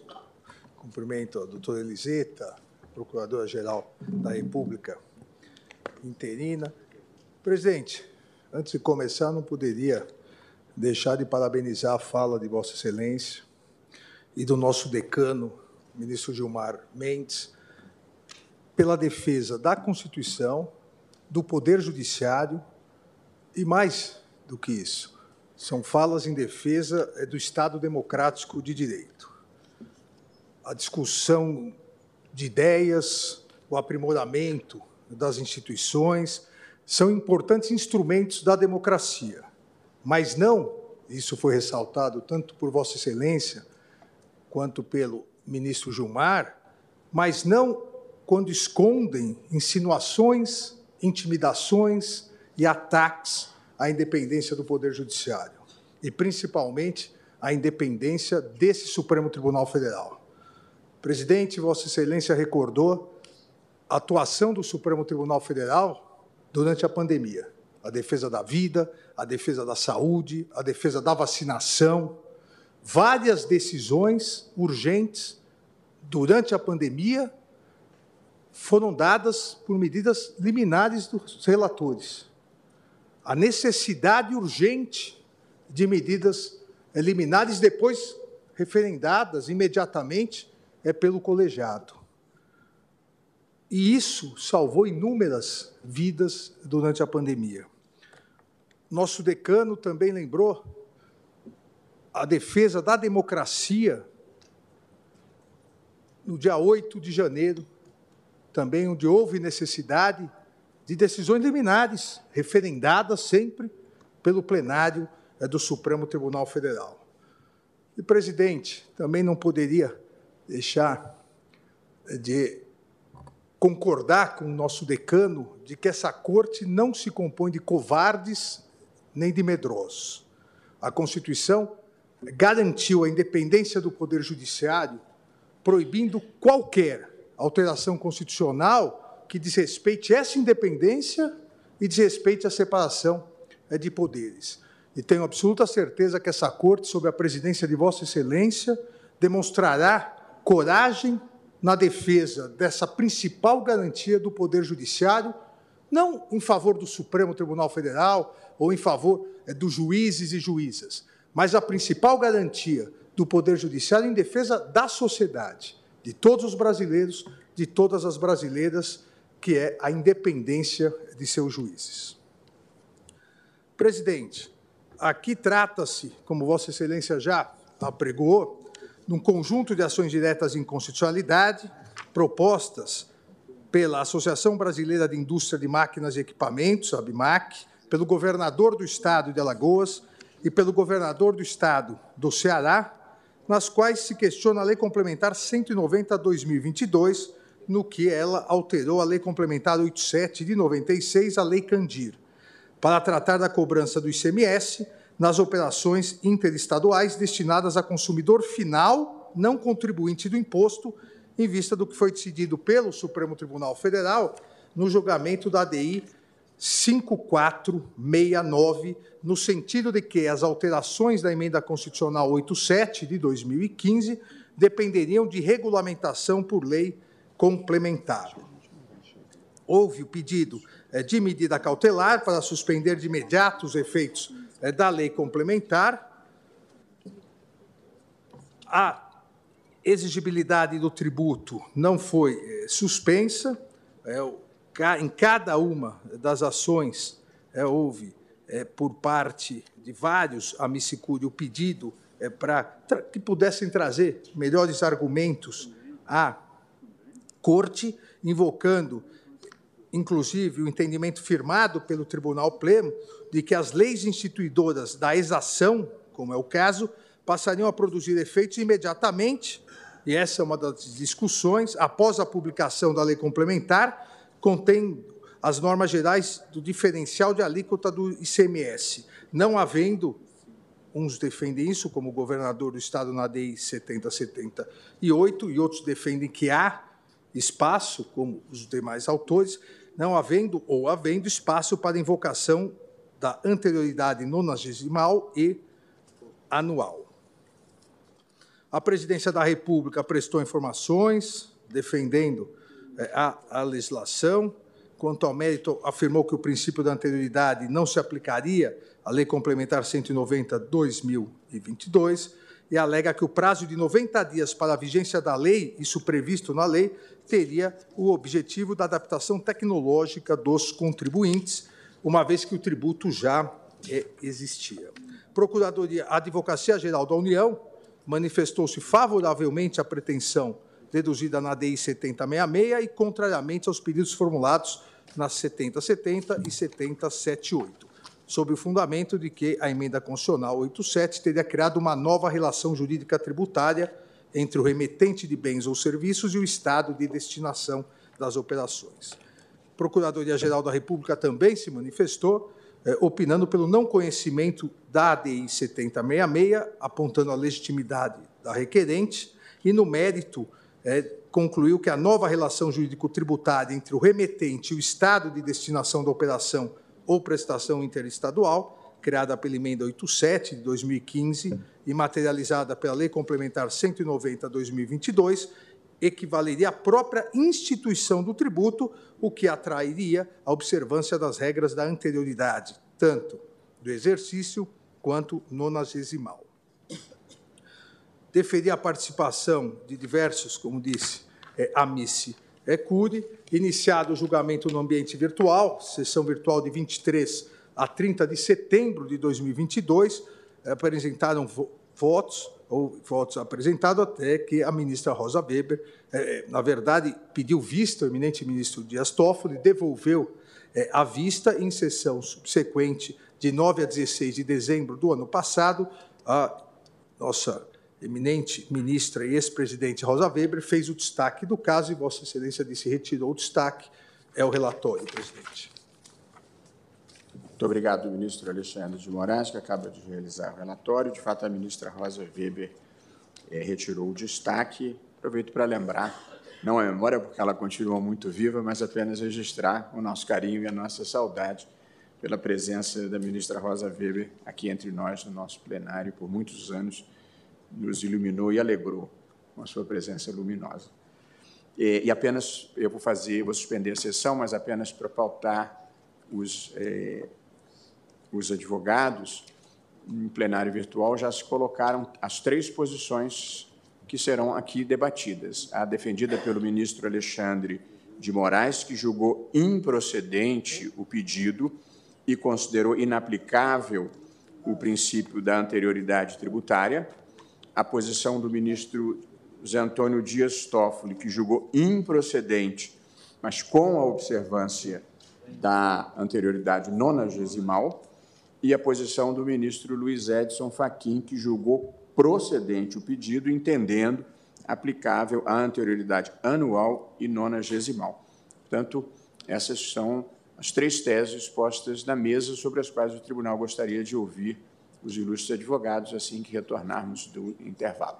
suspendo a sessão pelo prazo regimental e, na medida do possível, pediria aos colegas para tentarmos voltar aí no máximo 40 minutos para termos tempo de concluir as sustentações orais. Está suspensa a sessão.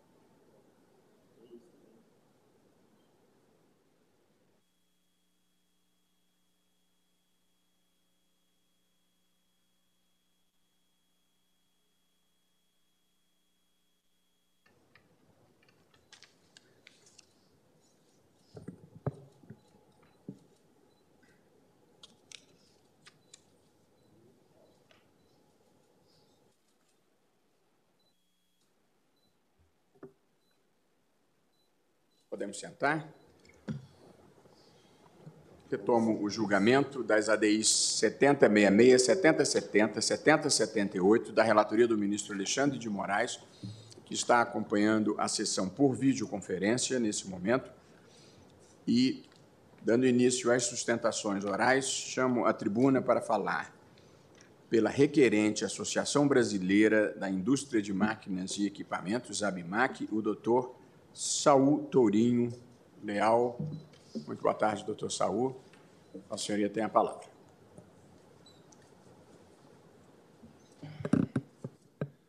Senhor presidente, na pessoa de Vossa Excelência, cumprimento toda esta Suprema Corte. Os fatos são coisas teimosas. A fala é de John Adams e serve de introdução para a notícia de que dia 28 de maio de 2021 foi remetido ao Senado da República o ofício Concefaz número 184.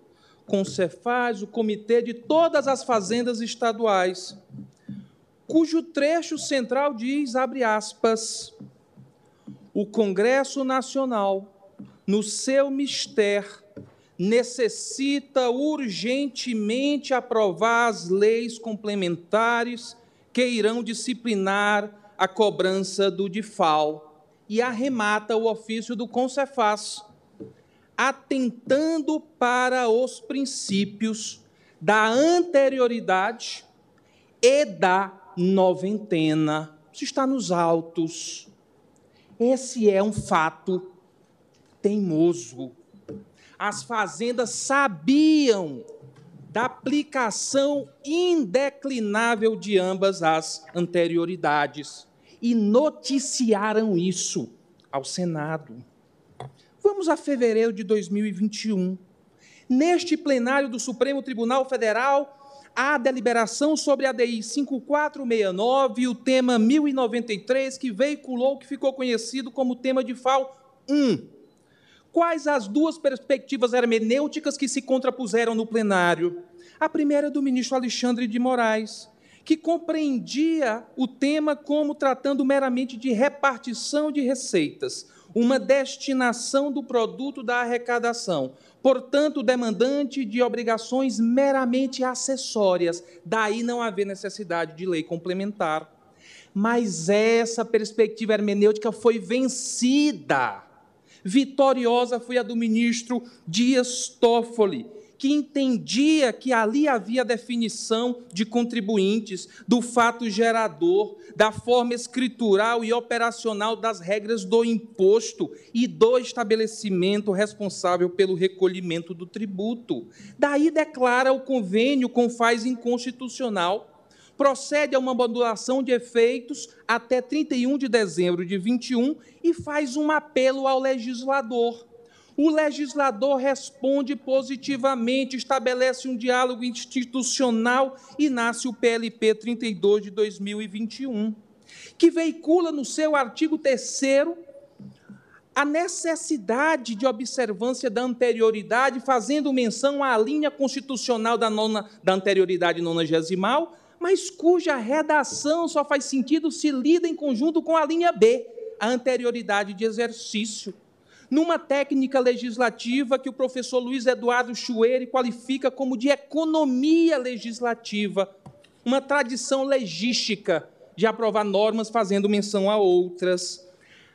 Dia 1 de janeiro, no Brasil, não havia mais convênio com FAS, não havia mais modulação de efeito e não havia sido promulgada a Lei Complementar 190 apenas no quinto dia é que vem a publicação da lei complementar. O que a política faz? A política reage. Os governadores cobram, mesmo no ano de 22, o diferencial de alíquota de ICMS. e Sua Excelência, o ministro de Estado da Economia, vem ao Supremo Tribunal Federal em audiência, tratado de FAO.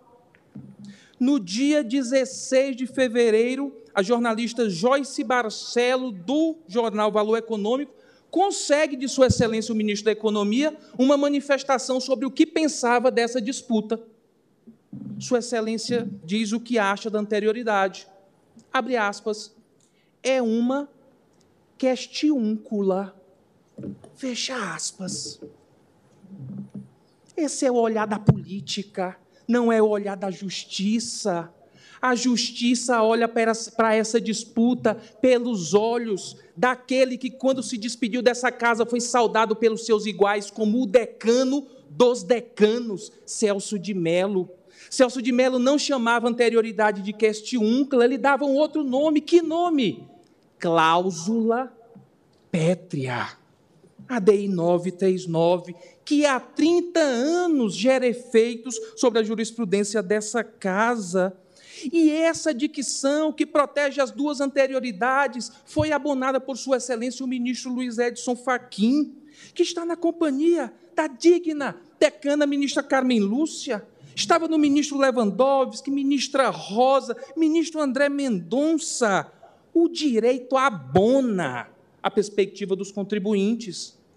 Mas, senhor presidente, senhora ministra, senhores ministros, de tanto sofrer com argumentos consequencialistas, dessa vez nós viemos prontos para o debate consequencialista também. Isso porque as fazendas estaduais chegarão aqui e dirão: muito cuidado com o impacto no orçamento público. Nós temos números do impacto no orçamento das famílias, no impacto no orçamento das pessoas. Há nos autos parecer do economista Paulo Rabelo de Castro, pela Vempes, dizendo que essa disputa acarretará pressão inflacionária pressão inflacionária majoritariamente sobre qual setor? Basta ver quem são os amigos da corte.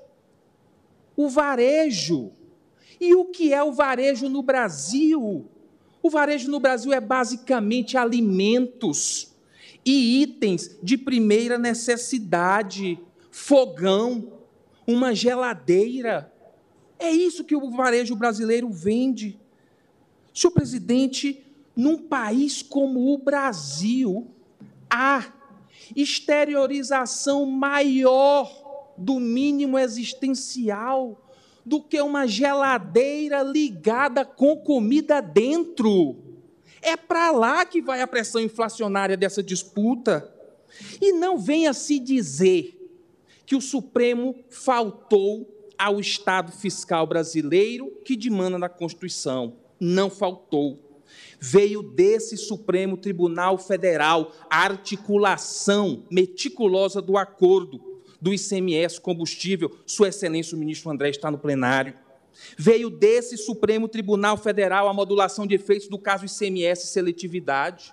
Veio desse Supremo Tribunal Federal a modulação nesse caso, no caso do DIFAL. Mas não há Estado fiscal num país em que antes haja o Estado constitucional. E o Estado constitucional nasceu para controlar o poder, estimulando uma pedagogia fiscal firmada na independência dos poderes. E no que diz respeito à independência dos poderes, boas cercas fazem bons vizinhos, ministro Fux. Isso é de Frost. Eu concluo.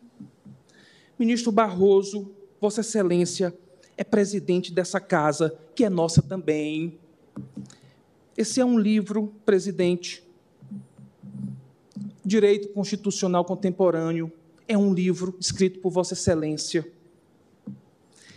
Há nesse livro um capítulo histórico do constitucionalismo que se repete nas melhores obras do Brasil. O ministro Gilmar tem uma boa obra que traz esse capítulo, o ministro Alexandre também. Nesse capítulo, Vossa Excelência pontua três episódios históricos a partir do qual o constitucionalismo contemporâneo nasceu. A Inglaterra com a Carta Magna, os Estados Unidos com a Declaração de Independência e a França com a sua Revolução. senhores ministros, senhora ministra, não haveria carta magna não fosse o espírito de bravura dos contribuintes que confrontaram João Sem Terra em nome da vedação do confisco. Não haveria declaração de independência se os colonos não tivessem arremessado ao mar os sacos de chá pedindo participação popular na tributação. Não haveria Revolução Francesa sem os populares pedindo uma tributação menos regressiva numa França empobrecida os contribuintes deram tudo ao constitucionalismo. Como pode estarem numa tão lamentável condição, vindo à Suprema Corte para convencer os governadores de que no Brasil não é possível instituir tributo no ano e cobrar no mesmo ano? Isso tem graves externalidades no comércio são cobranças inconstitucionais. Cada liminar que é proferida no judiciário independente em socorro dos contribuintes, no dia seguinte os governadores estão nos tribunais de justiça pedindo suspensões dessas liminares e conseguem a deferência pelos presidentes dos tribunais. Os caminhões no comércio interestadual por excelência são parados nas barreiras fiscais, as cargas são retidas. A partir daí vem as fiscalizações, as autuações, as multas. Tudo invocando respeito aos recursos públicos, numa visão que Vitor Nunes Leal denunciou como sendo patrimonialista. No Estado fiscal cidadão, não há recurso público, só há uma coisa: o dinheiro dos contribuintes. Senhor presidente, senhora decana, todos os ministros, a BIMAC pede a procedência da ADI que ajuizou integralmente, incidindo, seja diretamente da Constituição, seja por uma interpretação da Lei Complementar 190, à luz da Constituição, as duas anterioridades, na dicção do voto do ministro Faquim, e a improcedência das ADIs dos estados de Alagoas, Ceará. Mas não sem antes dizer, dizer uma vez mais, senhor presidente, essa obra de Vossa Excelência, em sua primeira edição, traz uma dedicatória. A dedicatória diz: aos que não perderam o ideal, depois de tudo que foi narrado aqui, os contribuintes ainda estão aqui. E só estão porque eles não perderam o ideal. Eles seguem acreditando na justiça cotidianamente emanada deste Supremo Tribunal. Muito obrigado, senhor presidente. Muito obrigado, doutor Saul Tourinho Leal. Falará agora, pelo requerente governador do estado de Alagoas, o doutor Evandro Pires de Lemos Júnior, que é procurador daquele Estado.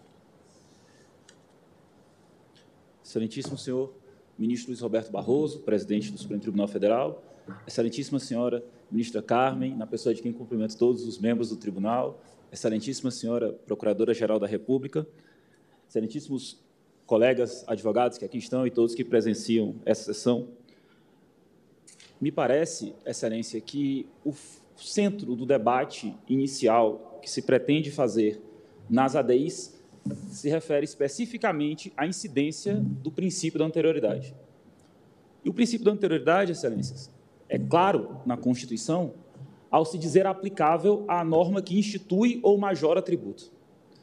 É sob, esse, sob essa perspectiva que o Estado de Alagoas analisa as normas impugnadas, especificamente o artigo 24A, parágrafo 4 da Lei Candir, com a redação dada pela Lei Complementar 190, que instituiu aquilo que a União entendeu como prazo de adaptação para o portal, e o artigo 3 da própria Lei Complementar 190, que aí sim entendeu por aplicável o princípio da anterioridade, especificamente na sua, na sua versão nonagesimal, mas uh, até prefiro fazer uma análise dela mais ampla.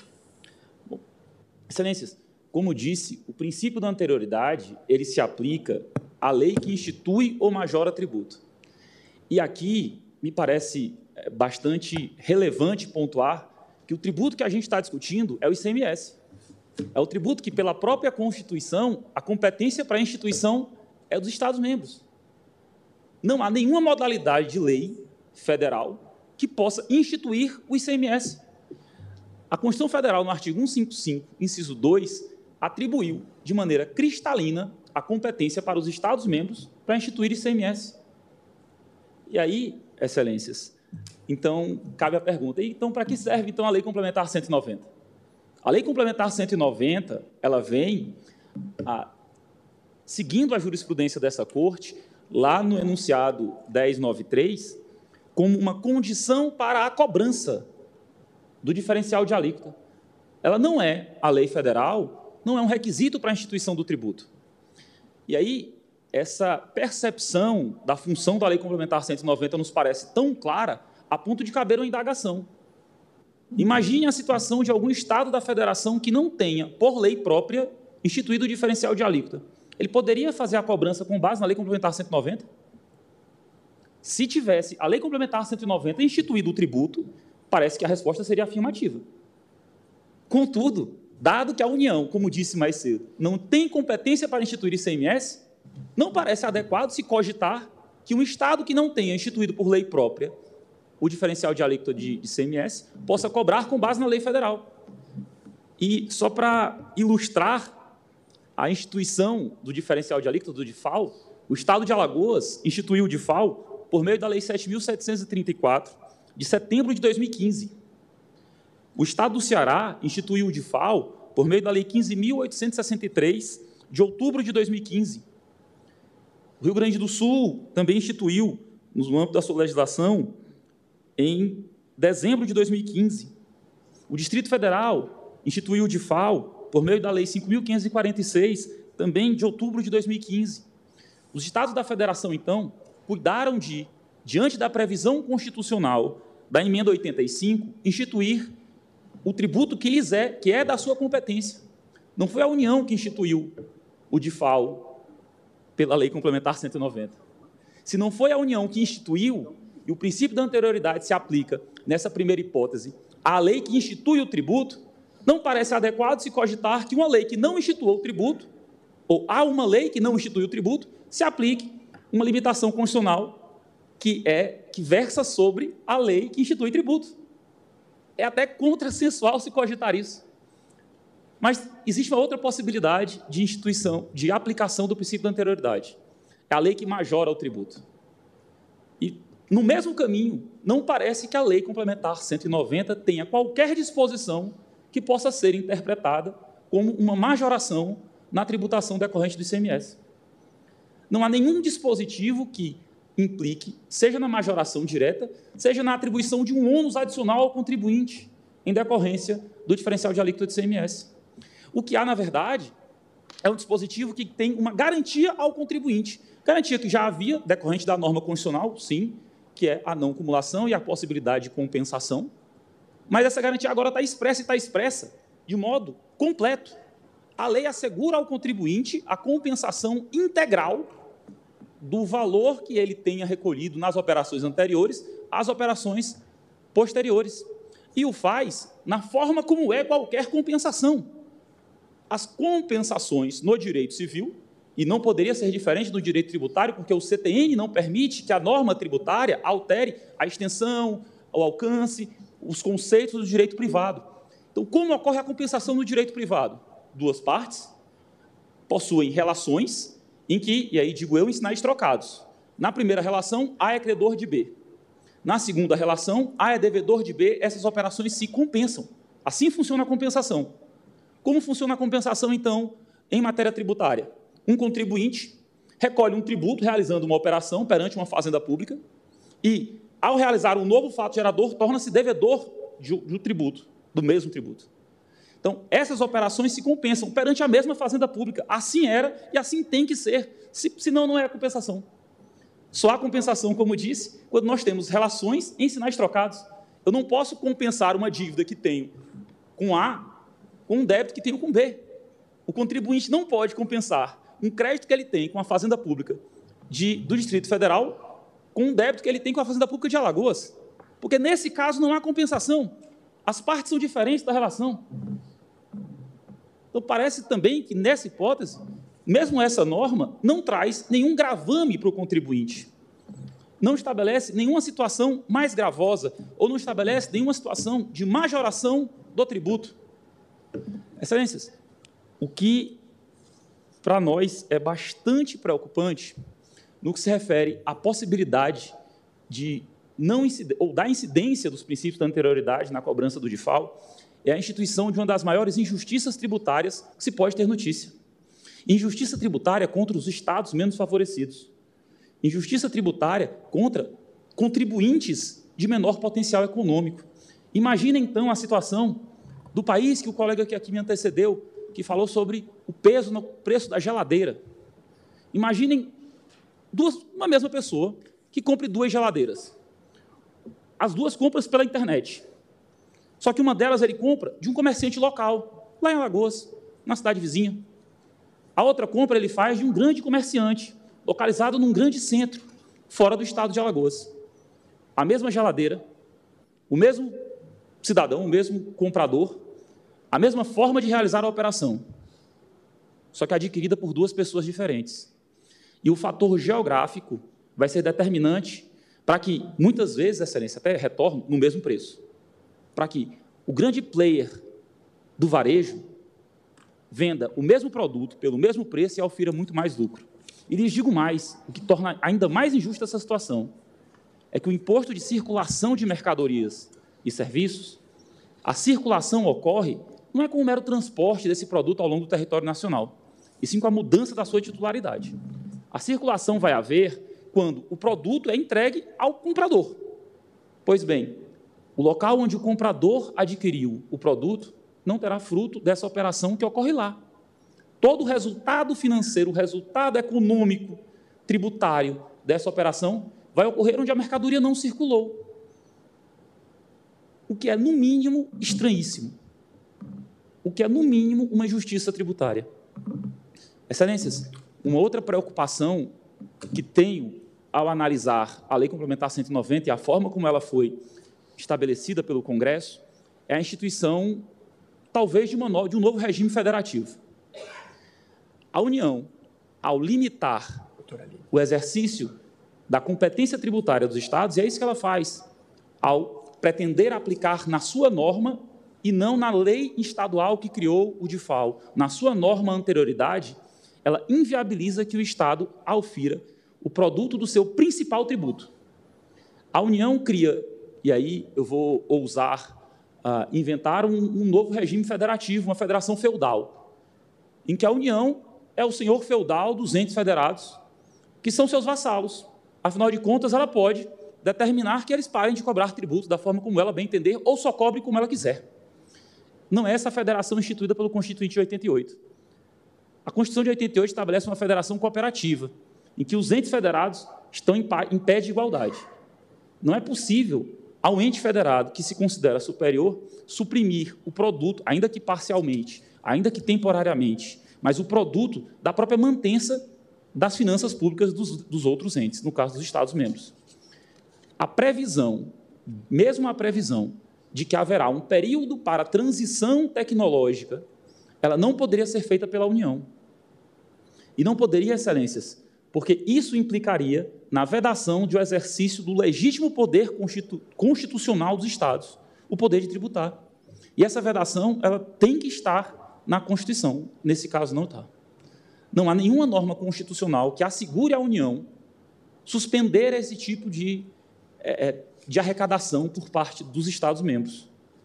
Essas situações, Excelência, é que devem sim ser levadas em conta.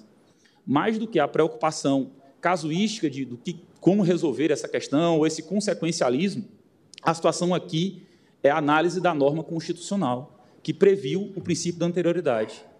É a situação da aplicação da norma constitucional que estabelece as atribuições de todos os entes da federação. E no caso presente, excelências, está bastante evidente para o, para o Estado de Alagoas que a norma do artigo 3 e a norma do artigo 24, parágrafo 4 a, a do artigo 3 da Lei Complementar 190 e do a, artigo a, 24A, parágrafo 4 da Lei Candir, instituído pela Lei Complementar 190, ultrapassou o limite do que a Constituição assegura e inseriu à União uma atribuição que ela não tem, que é limitar o poder de tributar do Estado. E é por isso que o Estado de Alagoas pugna pelo reconhecimento da inconstitucionalidade nos termos da petição inicial. Muito obrigado, excelências. Muito obrigado, doutor Evandro Pires de Lemos Júnior. Falará agora pelo último requerente, governador do Ceará, o doutor Vicente Martins Prata Braga, que é procurador do Estado do Ceará e presidente da Associação Nacional dos Procuradores de Estado. Vossa Senhoria tem a palavra. Boa tarde, excelentíssimo senhor ministro presidente dessa corte, Luiz Roberto Barroso. Boa tarde, excelentíssima senhora ministra Carmen Lúcia, decana desta corte, juntamente com o ministro Gilmar Mendes, que nos acompanha virtualmente. Excelentíssima senhora procuradora-geral da República em exercício, doutora Eliseta, colegas servidores, colegas advogados. A missão que nos traz a essa tribuna no dia de hoje é falar um pouco da ADI 7078, no qual o Estado do Ceará busca a inconstitucionalidade, a declaração da inconstitucionalidade do artigo 3 da Lei Complementar 190 de 2022. A Lei Complementar, a Lei Complementar 190 de 2022, ela veio trazer normas gerais no que diz respeito ao diferencial de alíquota do ICMS. O diferencial de alíquota do ICMS é cobrado desde o ano de 2015, com base no convênio do CONFAS. O Estado do Ceará, em outubro de 2015, legislou sobre o assunto, instituiu o diferencial de alíquota, criando essa, esse tributo é, ao ICMS, buscando corrigir uma distorção que ocorre no nosso país do ICMS ficar apenas quando você tem uma compra à distância com o Estado produtor. O Estado do Ceará vinha sofrendo uma perda na sua arrecadação tributária gigante. Por quê? A gente teve um avanço tecnológico as compras deixaram de ser presenciais e foram para a internet. Antes era telefone e depois foram para a internet. Com essas compras à distância, o consumidor deixava toda a arrecadação tributária no estado de origem. E o estado, e o, esta, o estado produtor e o estado destinatário da mercadoria ficava a ver navios. Não te fazia jus a nenhum real daquela arrecadação tributária, por mais que lá tivesse sido produzida a riqueza, a riqueza com fruto do trabalho, daquele contribuinte que estava adquirindo a mercadoria. O convênio CONFAS veio corrigir essa distorção. Essa Igreja Corte, quando do julgamento do RE 1.287.019 aqui do DF, firmou o tema 1094, também do julgamento da DI 5469, firmou o tema 1094 e 1093. E ficou decidido por esta Igreja Corte que, no tema 1094, as leis estaduais ou do Distrito Federais editadas após a emenda constitucional 87 de 2015, que prevê um ICMS correspondente ao diferencial de alíquotas nas operações ou prestações interestaduais com consumidor final, não contribuinte do imposto, do imposto, são válidas, mas não produzem efeitos enquanto não for editada a lei complementar dispondo sobre o assunto. O Supremo entendeu que as legislações são válidas mesmo editado antes da lei complementar que ia editar as normas gerais. Então, ali naquele momento foi cumprido a questão que diz respeito à anterioridade anual e à anterioridade nonagesimal. O Estado do Ceará cumpriu, em outubro, a anterioridade nonagesimal e a anterioridade anual. Agora, em 2021, com a, com a sanção em 2022, 5 de janeiro de 2022, da Lei Complementar 190 de 2022, o Estado do Ceará pôde, com base no tema da repercussão geral 1093 e 1094, poder voltar a cobrar o diferencial de alíquota, cumprindo o que consta no artigo 24, que alterou a Lei Candir, que pede um tempo de três meses, o primeiro dia útil do terceiro mês subsequente à criação do portal que o Estado do Ceará poderia, os estados da federação poderiam começar a cobrar a, o novo diferencial de alíquota supostamente criado, como tentam trazer essa, essa corte, pela lei complementar, quando ele foi criado, editado pelas leis estaduais e não pela lei federal, como já muito bem disse o colega representante do Estado de Alagoas. A União não cria tributo estadual. Excelências, o ponto que pega, que nos é importante a gente trazer essa tribuna, a questão do artigo 3 que ele determina obediência ao princípio da anterioridade nonagesimal pela pelos estados para cobrarem o diferencial de alíquota. A legislação infraconstitucional não pode dizer ou excetuar aquilo que aplica ou não um princípio constitucional. A Constituição tem eficácia plena quando ela determina, como muito bem dito pelo representante é, dos contribuintes, quando ela diz que o artigo, no artigo 150 que deve se cumprir é, anterioridade nonagesimal e, e anterioridade anual, ela especifica. Ali tem eficácia plena. Legislação ordinária, extraordinária, complementar, não precisa especificar e descer a esses detalhes. Ela não pode nem obrigar e nem excetuar, porque a Constituição por si só já basta. Se a legislação complementar, ao afirmar que deveria exigir, existir essa obediência ao princípio nonagesimal, o Estado do Ceará veio a, a esse Supremo buscar esse reconhecimento, a declaração da inconstitucionalidade. A autoridade nonagesimal e a autoridade anual, ela tem ela visa resguardar um princípio maior, que é uma das bases do Estado Democrático de Direito, que é a nossa segurança jurídica. É permitir que ninguém seja surpreendido pela criação de um novo tributo da noite para o dia. O ICMS de FOL foi cobrado em todos os dias do ano de 2021. Ele foi cobrado de 2015 no estado do Ceará até o ano de 2021. Apenas naquele período, como muito bem exposto pelo ministro Alexandre de Moraes, que é no período de adaptação tecnológica que ele ficou sem ser cobrado. Então não houve violação da não surpresa. Não houve uma, uma inovação trazendo um novo tributo. Houve apenas, pela lei complementar, uma forma de correção de uma injustiça fiscal que prevalecia no Estado brasileiro, que eram os estados mais pobres mandando receita para os estados mais ricos que era o estado do Ceará perdendo anos a anos sua arrecadação tributária. Foi isso que a legislação buscou corrigir. Então, ela buscou uma nova repartição de, da receita tributária. Como dito pelo nosso colega de Alagoas, o contribuinte, quando ele compra presencialmente, ele vai pagar uma carga tributária cheia. Mas quando ele compra remotamente, quando ele compra à distância, ele paga uma carga tributária menor. E essa carga tributária pode representar até 14% da operação, dependendo do, da, da alíquota interestadual. 14%. Aí que a gente pode falar verdadeiramente de uma injustiça fiscal.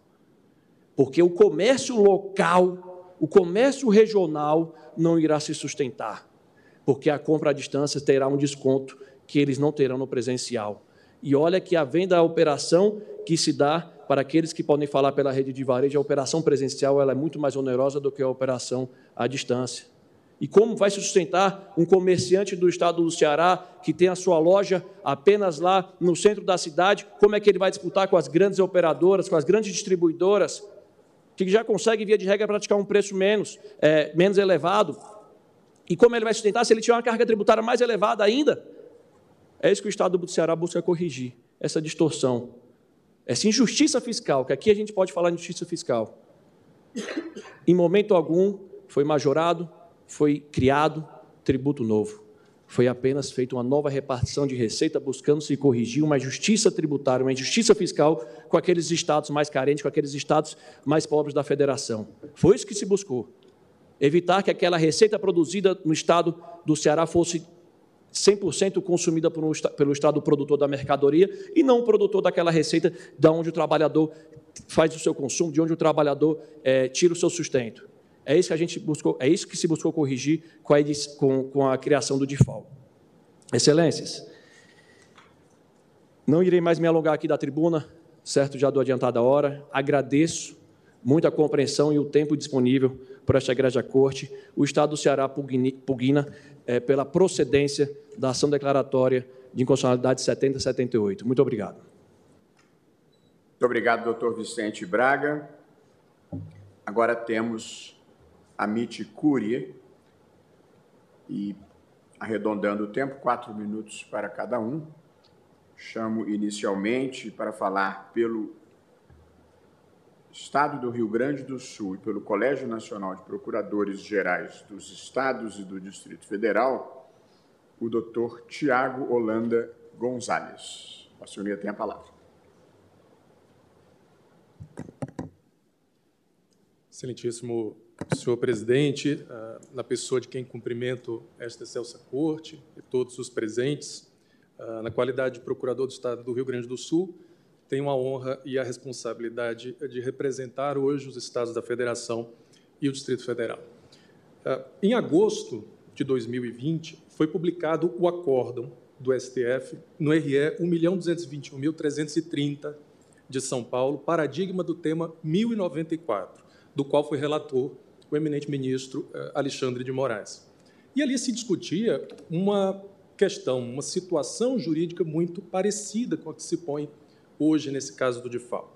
A emenda à Constituição número 33 de 2001 inseriu na Constituição a incidência do ICMS sobre a importação de bem ou mercadoria por pessoa física ou jurídica, ainda que não contribuinte uh, habitual, e diante dessa alteração, vários estados editaram suas leis estaduais instituidoras do imposto.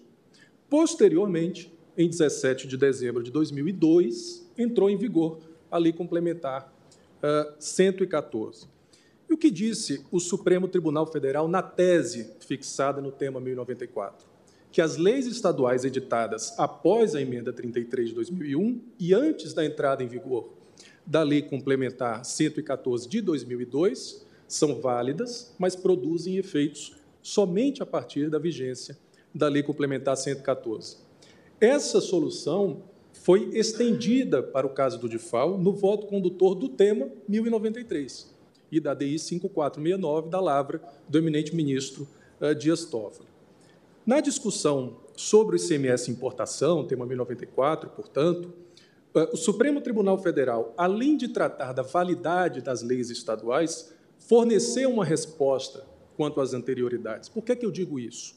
Naquela hipótese, expressamente, se consignou que somente seriam insubsistentes os créditos tributários advindos de fatos geradores ocorridos até 17 de dezembro de 2002, que foi a data da entrada em vigor da Lei Complementar 114. Então, um fato gerador ocorrido no dia 18 de dezembro daquele mesmo ano de 2002, daquele mesmo exercício, ensejou a incidência do ICMS importação. Esse posicionamento foi reafirmado pela primeira turma do STF nos embargos de declaração no RE 12.14.470 de São Paulo, sob a relatoria do eminente ministro Luiz Fux. Então, segundo a jurisprudência atual do Supremo Tribunal Federal, aplicável expressamente ao caso do DIFAL, a Constituição não impõe uma nova observância das regras de anterioridade nonagesimal ou de exercício com a edição da Lei uh, Complementar 190. Mas é preciso uh, que se enfrente um segundo aspecto.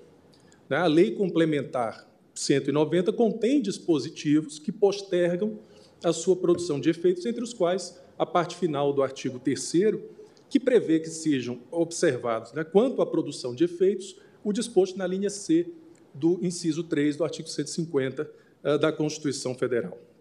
Excelências, em relação às regras de anterioridade, a Constituição identifica a necessidade de proteger a segurança jurídica e de evitar que o contribuinte seja surpreendido com a instituição de um novo imposto ou com sua majoração. E sabendo que limita poder de tributar, né, essencial para o financiamento do Estado, em última análise, para a promoção de direitos fundamentais, o texto constitucional prevê as regras da anterioridade com parâmetros bem definidos, que não podem ser estendidos pelo legislador infraconstitucional. A função atribuída ao legislador complementar em matéria de CMS é de estabelecer normas gerais. Nesse caso, o Congresso Nacional foi além. Ele pretendeu arrastar a regra da anterioridade nonagesimal, diga-se, para um campo de incidência que não lhe é próprio. Ou seja, ele previu um prazo de anterioridade nonagesimal a partir da lei complementar e não das leis estaduais que lá atrás haviam instituído o DIFAL e cumpriram efetivamente as anterioridades. Isso implica uma série de violações uh, constitucionais. A principal delas, suprime-se o exercício legítimo da competência tributária dos estados e do Distrito Federal sem qualquer limitação constitucional nesse sentido. Então há uma verdadeira isenção heterônoma concedida pelo legislador uh, federal. Portanto, uh, excelências, o legislador complementar não poderia, sem ferir a Constituição, uh, postergar a eficácia das disposições da lei complementar das normas gerais, impedindo por um lapso temporal de 90 dias e muito menos de um ano, como defendem alguns contribuintes, a cobrança do DIFAL. Então, com base nessas razões, os Estados da Federação Distrito Federal requerem seja declarada a inconstitucionalidade da parte final do artigo 3 da Lei Complementar 190, assim como do artigo 24A, parágrafo 4 da Lei Candir. Muito obrigado. Muito obrigado, doutor Tiago Holanda Gonzalez. Falará agora, pelo Amicus Curi Associação Mineira de Supermercados, o doutor João Paulo Fanucchi de Almeida Melo. Vossa Senhoria tem a palavra pelo prazo de quatro minutos.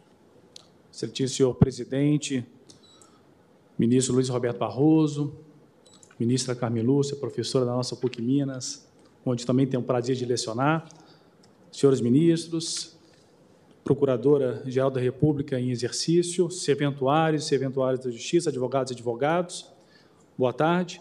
Minha intervenção nessa tarde pela Associação Mineira de Supermercados do Estado de Minas Gerais vem a trazer é, a argumentação do, do, da AMES é no sentido de que a cobrança exercida já no ano de 2022 tem sustentação jurídica.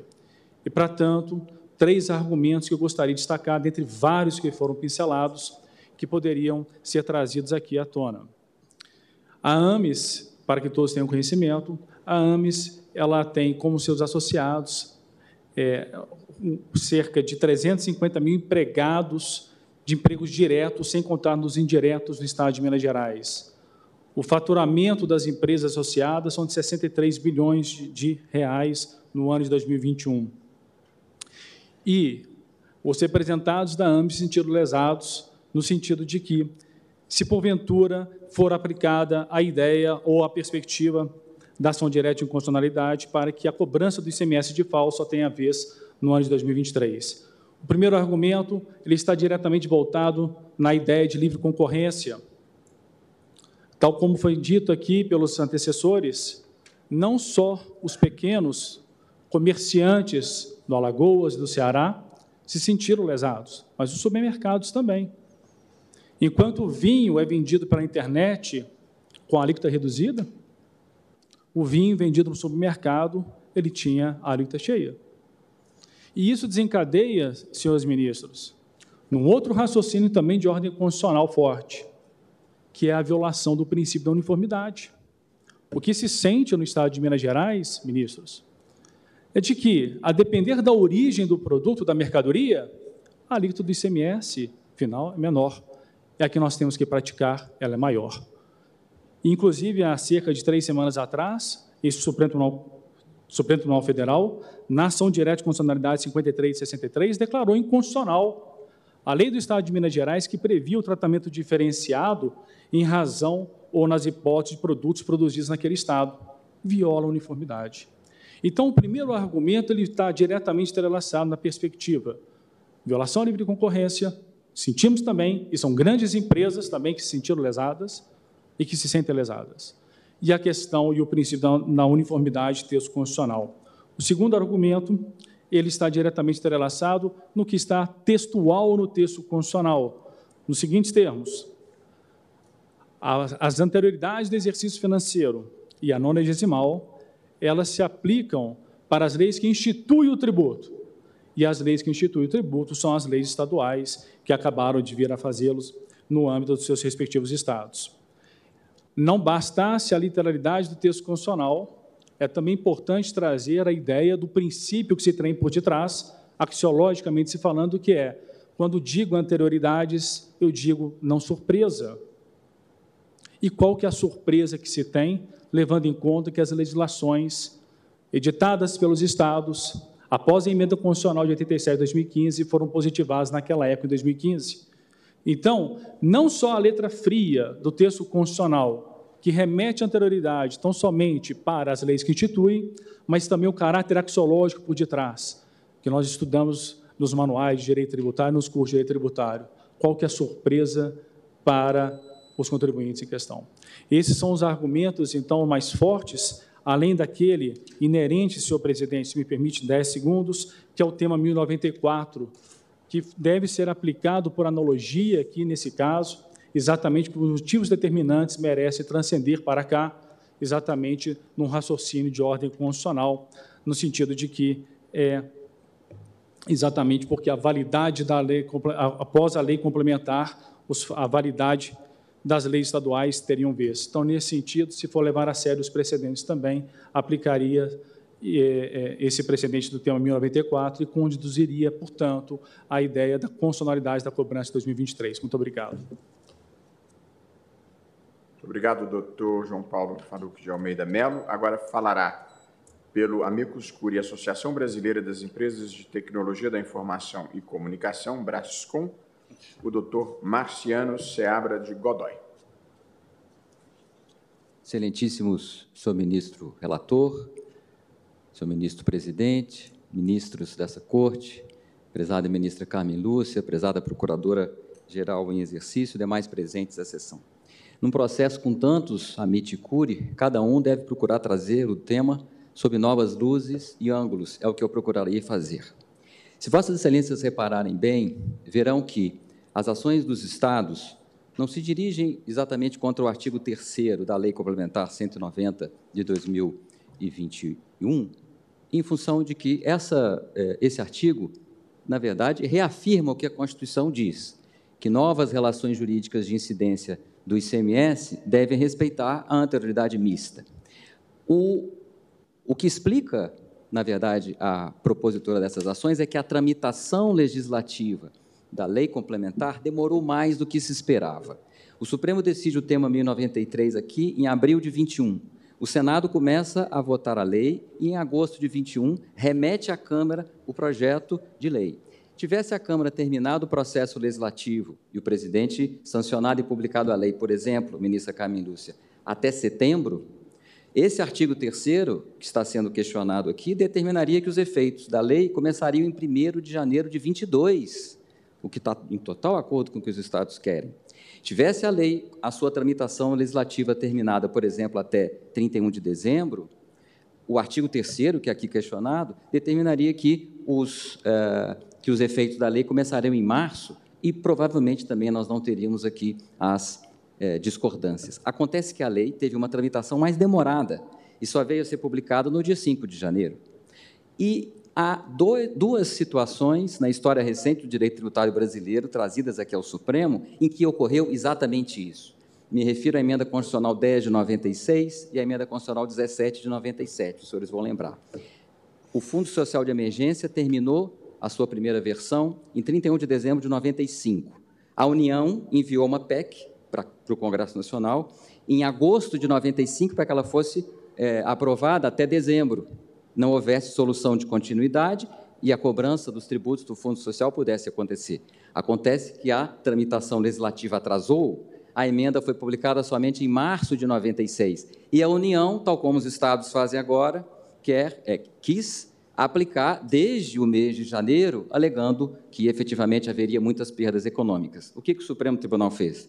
constatou a solução de continuidade entre o término em 31 de dezembro de 95 do Fundo Social de Emergência e a emenda que era de março de 96 e disse: há que se aplicar a anterioridade.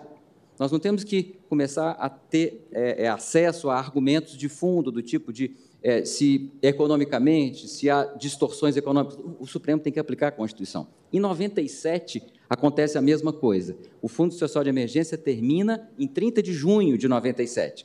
O governo federal havia mandado uma PEC em março para tentar aprovar a emenda até 30 de junho. E, novamente, o prazo é estendido, a tramitação atrasa, e isso só foi feito em novembro de 97.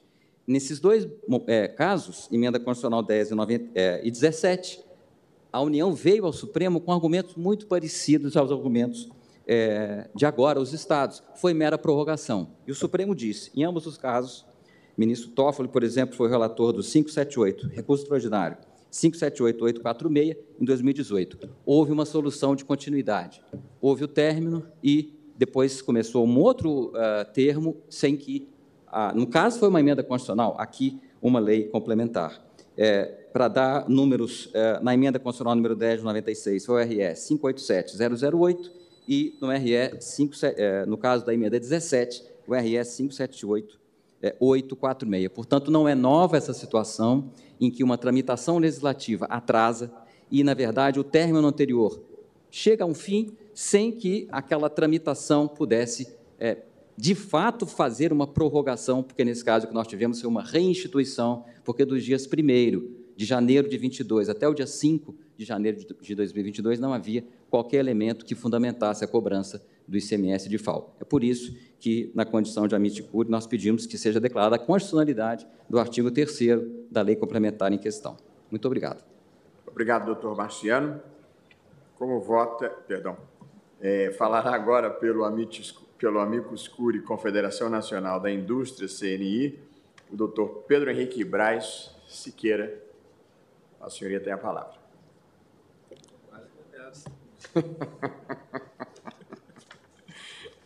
Excelentíssimo senhor presidente desse egresso Supremo Tribunal Federal, ministro Roberto Barroso, excelentíssima senhora ministra Carmen Lúcia, eminentes ministros compõem esse plenário, doutora Procuradora-Geral da República, senhores e senhoras servidores, advogados e advogadas e demais presentes, uma boa tarde.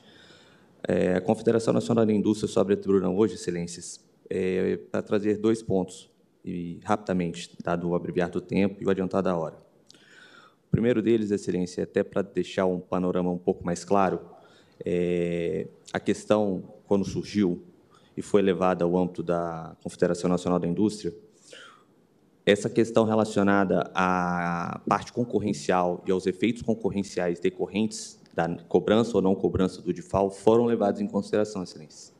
Isso foi discutido e de norte a sul do país e de leste a oeste do país, todas as entidades e associações e federações ouvidas entenderam que, nessa hipótese, a anterioridade anual deveria ser prestigiada. E não é por outro motivo que a Confederação Nacional da Indústria está aqui e adere a todo o posicionamento que foi esposado da tribuna e consta dos autos por parte do requerente da DI 7066. O segundo ponto, excelências, que nós gostaríamos de, de deixar sentado aqui é o seguinte: foi trazido né, o contexto da nova relação jurídica que foi declarada na ADI e no tema 1093 da repercussão geral, os requerentes, né, representando aqui os estados é, das, DI 7070 e 7078, indicaram é, pontualmente a defesa do tema 1094, mas é curioso que não se trouxe é, dessa tribuna nada relacionado ao tema 171, que é mencionado em ambos. Foi um tema em que se discutiu ICMS, foi um tema que tratava de não existência de lei complementar e que, apesar de constar expressa previsão no Código de Processo Civil à época para afirmação de tese, esse é um caso que não teve tese propriamente firmada, na parte final da emenda, no julgamento né, do, desse tema, que é o RE 439796, de relatoria do ministro Joaquim Barbosa, foi indicado critérios para aferição de eventualmente se tratar nessas hipóteses que não há lei complementar tratando né, da matéria de CMS, e, e o Supremo é chamado a, a, determinar se vai haver ou não a, a, observância do que foi do que existia à época, né, se um contexto da, da, de lei complementar vigente. É categórico, e eu peço licença para ler a tributação somente será, somente será admissível se também respeitadas as regras de, da anterioridade e da anterioridade. Peço até licença para ler nos exatos termos e para fazer aqui um comentário. Trata-se, por óbvio, da anterioridade de exercício e da anterioridade nonagesimal.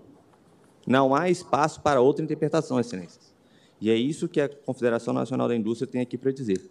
Então, dentro desse contexto, pedindo suvênia a posições contrárias que foram de, de, defendidas da tribuna e também a votos que já foram, é, que constaram do plenário virtual, entende-se que a posição que é externada pelo eminente ministro Edson Fachin é que há de prevalecer. Forte nesses termos, pede-se o provimento da ADI 7066 e o desprovimento das ADIs 7070 e 7078. Muito obrigado. Obrigado, doutor Pedro Henrique Braz Siqueira. Concedo a palavra agora à doutora Ângela Sinhati Baeta Neves. Seja bem-vindo à tribuna, doutor.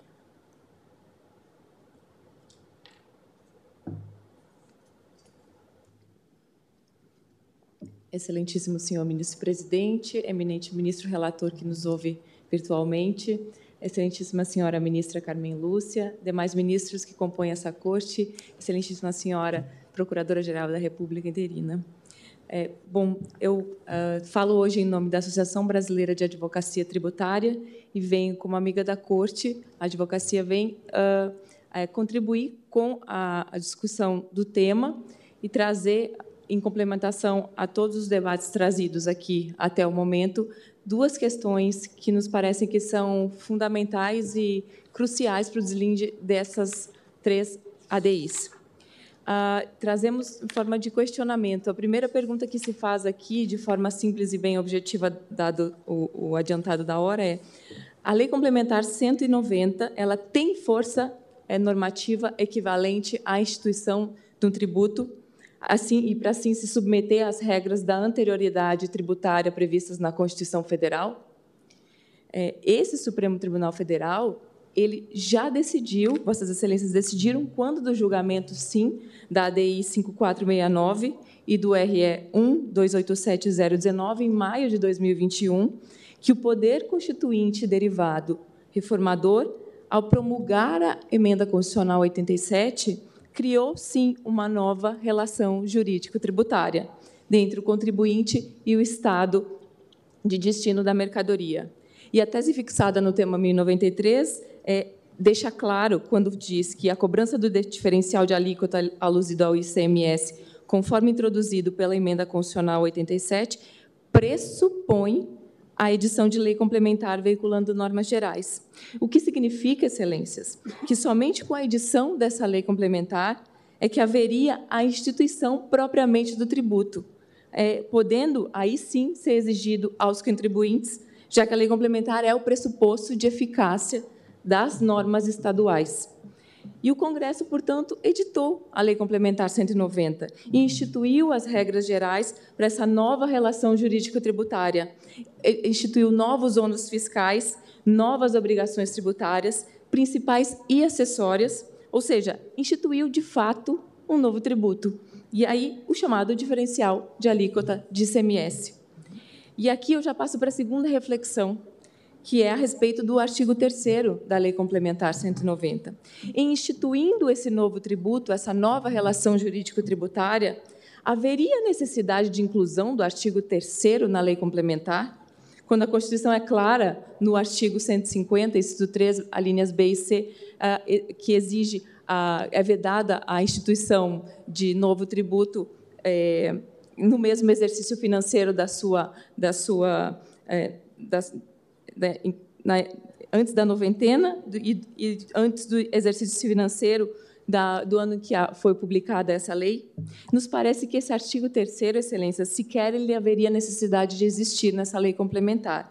Mas o Congresso Nacional foi além, e ele, ainda assim, fez questão de mencionar da, sobre a necessidade de observância das regras da anterioridade tributária, ao fazer incluir no artigo 3 é, quanto aos efeitos o disposto na linha C do inciso 3 da, do artigo 150 da Constituição.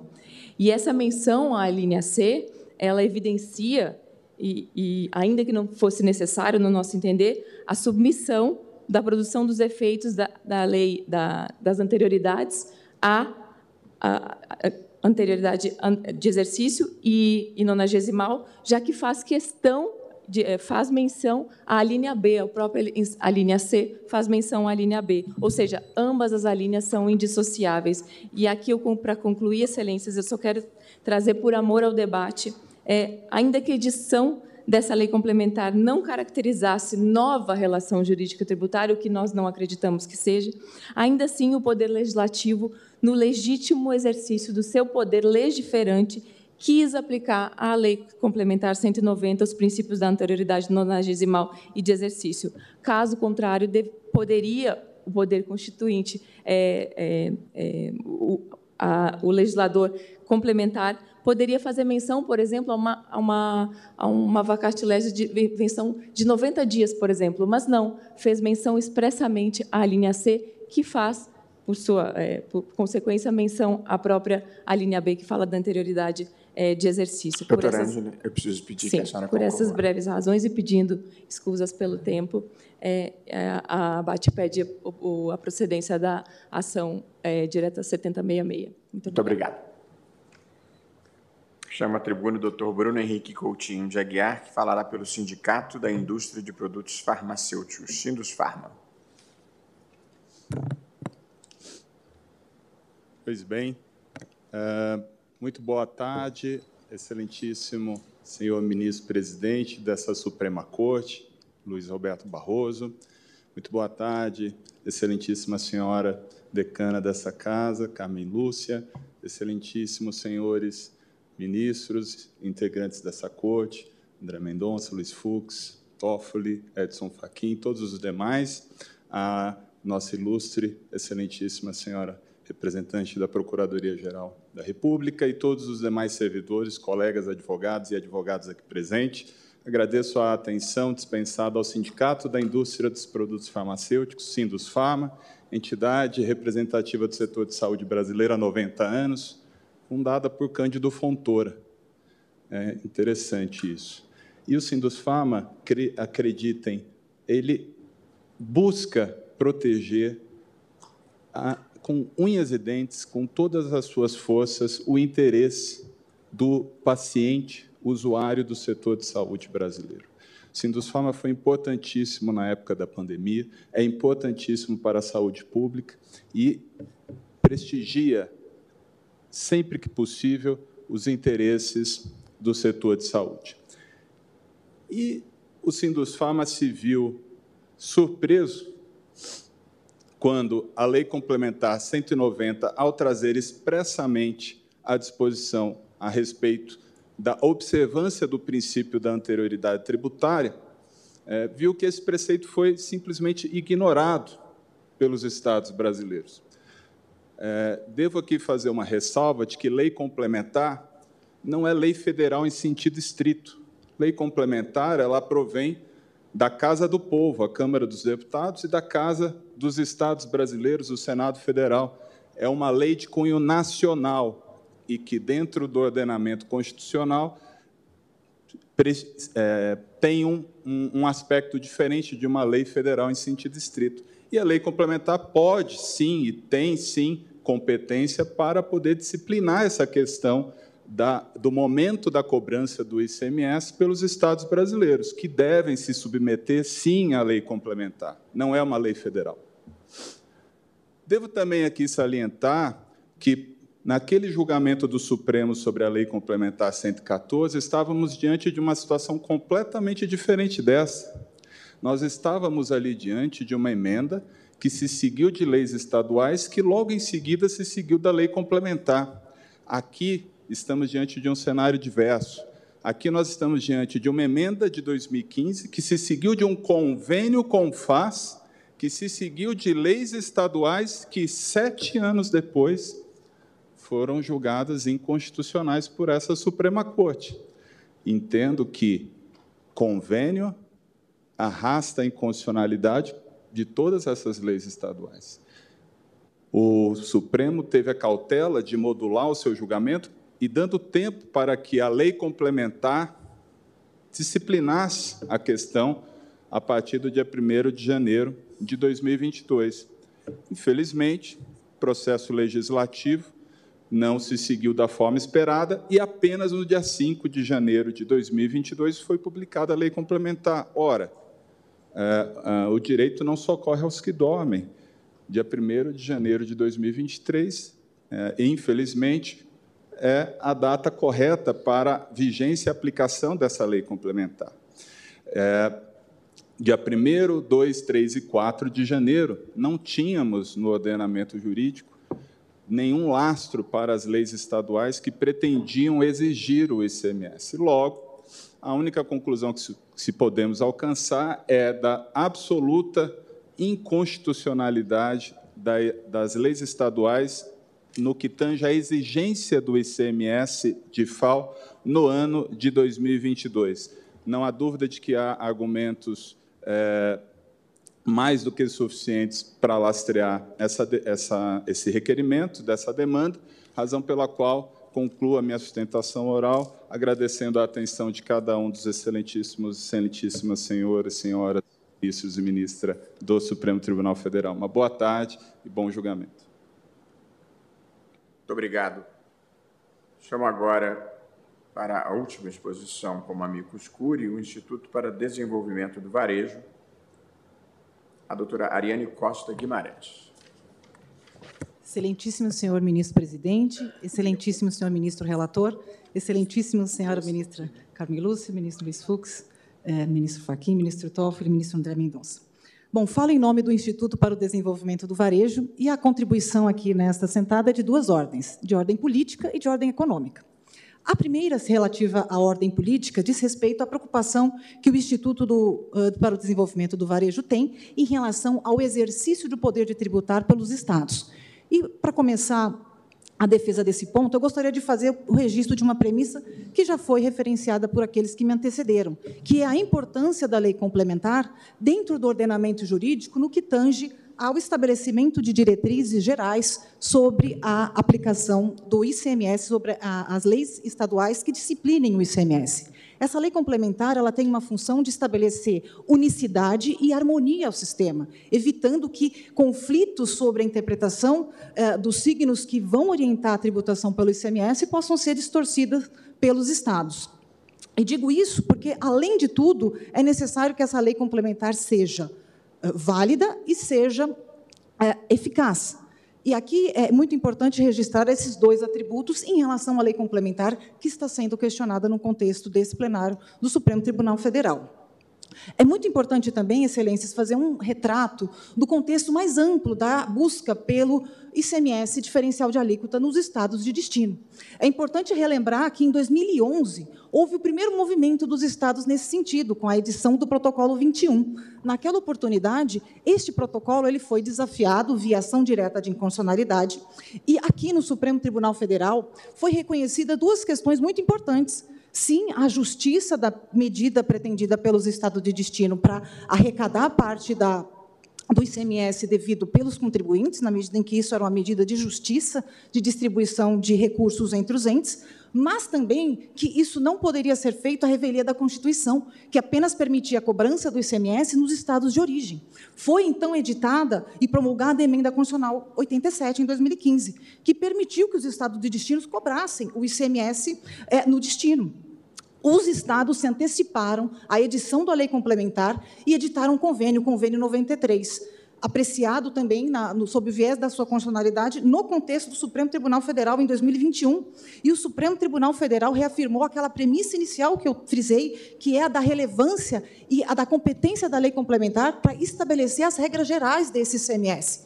E tanto assim foi que o Congresso Nacional, logo na sequência, como também aqueles que me antecederam manifestaram e reiteraram, o Congresso Nacional começou a discussão de quais seriam as diretrizes gerais do ICMS. E muitas dessas diretrizes, excelências, divergiram do que os estados estabeleceram no Convênio 93. Tanto que, como nós fizemos chegar aos gabinetes de Vossas Excelências, nós fizemos até um mapa né, dos estados brasileiros e cada estado legislou de um modo. Uns a, a, editaram leis ainda em 2021, outros ajustaram suas leis em 2022 e alguns estados não fizeram nada. Tudo para tentar acomodar o que dizia a Lei Complementar 190 em relação às suas legislações. Eu digo tudo isso, Excelência, porque esse contexto é muito importante para que o Supremo Tribunal Federal continue a ser implacável na proteção do rito litúrgico que os estados devem observar ao exercerem o seu poder de tributar.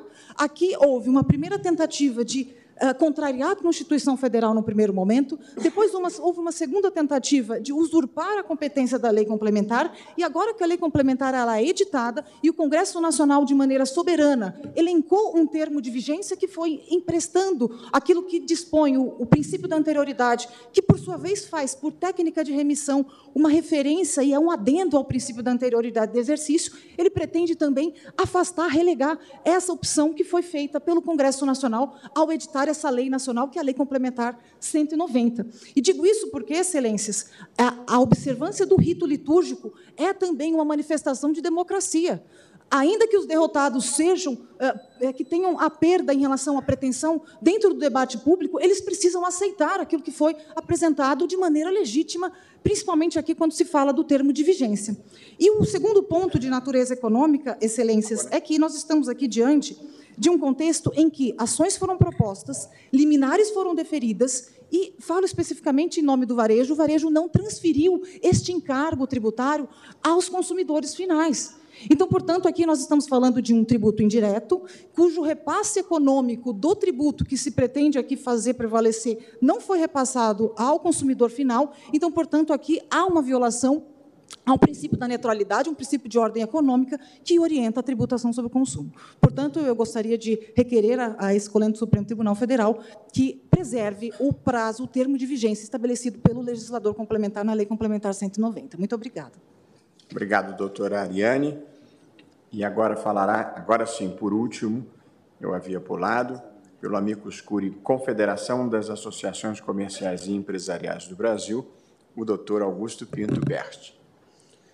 Excelentíssimo presidente Barroso, excelentíssimos ministros excelentíssimo procurador-geral da República exercício, a CACB, na qualidade de amicus curi, ah, vem trazer três pontos para contribuir com o entendimento da Corte, pelo qual entende que a anterioridade anual deve ser aplicada ao presente caso. O primeiro deles é o princípio da anterioridade ele é aplicável à lei complementar que institui normas gerais. Esse é, de fato, o entendimento desse escolhendo do Tribunal Supremo Federal, que entende que o princípio da anterioridade é aplicável não apenas à lei estadual, mas também à lei complementar e à emenda constitucional. Esse foi o entendimento adotado, por exemplo, no julgamento da medida cautelar na ADI 2325, em que se discutia a constitucionalidade da Lei Complementar 102 de 2000, que alterou por si a Lei Complementar 8796, a Lei Candir. E, havendo sido publicada em 12 de junho de 2000, de 2000 previa sua vigência no mês subsequente, uh, afastando, então, a anterioridade anual e a nonagesimal. O entendimento do Supremo Tribunal Federal foi que deveria ser respeitado ambas as anterioridades. O segundo ponto é que, no presente caso, nós não estamos diante de uma mera divisão, nova sistemática de divisão do imposto. De fato, a emenda constitucional 87 de 2015, ela alterou o artigo 155 da Constituição Federal, que disciplina justamente a competência dos estados do Distrito Federal para instituir o imposto. Para constatar esse fato, é basta verificar que o Estado de destino não tinha, anteriormente, competência para cobrar o ICMS nessas operações e, com o advento da emenda constitucional, passou a ser competente para instituir essa cobrança. Nesse caso, se se tratasse de mera divisão de receita proveniente do ICMS, não seria necessário alterar a redação do artigo 55 da Constituição Federal, bastando se alterar a redação dos artigos 157 e seguintes, que tratam da repartição das receitas tributárias. E, por fim, ah, buscando ser o mais breve possível, ah, ministro presidente, ah, o terceiro ponto que se traz aqui é que nós não estamos diante de uma mera prorrogação da cobrança do DIFAL. De efeito, como já foi falado em outras sustentações, a Lei Complementar 190 de 2022 ela não prorrogou a cobrança que já estava em curso, uma vez que a cobrança do DIFAL foi interrompida em 1 de janeiro de 2022, quando as decisões proferidas por esse escolhendo Supremo Tribunal Federal na ADI ADIN 5469 e no recurso extraordinário 1287019 passaram a produzir efeito, findado a prorrogação dos efeitos. E, havendo uma solução de continuidade na cobrança, o entendimento desse Supremo Tribunal Federal é de que deve ser, sim, aplicado o princípio da anterioridade.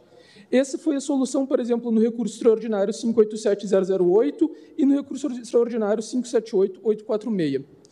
Assim, tendo exposto o mais breve possível meus argumentos, a requerente pede que seja dado integral provimento à ação direta de constitucionalidade 7066, sendo aplicado a anterioridade anual, presente caso, ou, quando muito, seja mantida a constitucionalidade do artigo 3 da Lei Complementar 190 de 2022.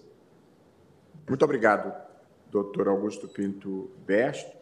E, com isso, nós concluímos as sustentações orais das ações diretas de inconstitucionalidade 70, 66, 70, 70, 70, 78, a relatoria do ministro Alexandre de Moraes, todas elas versando sobre o tema do DIFAL. Nós vamos retomar, vou suspender a sessão, e nós vamos retomar o julgamento na próxima quarta-feira, dando continuidade e ouvindo o voto do eminente relator, ministro Alexandre de Moraes.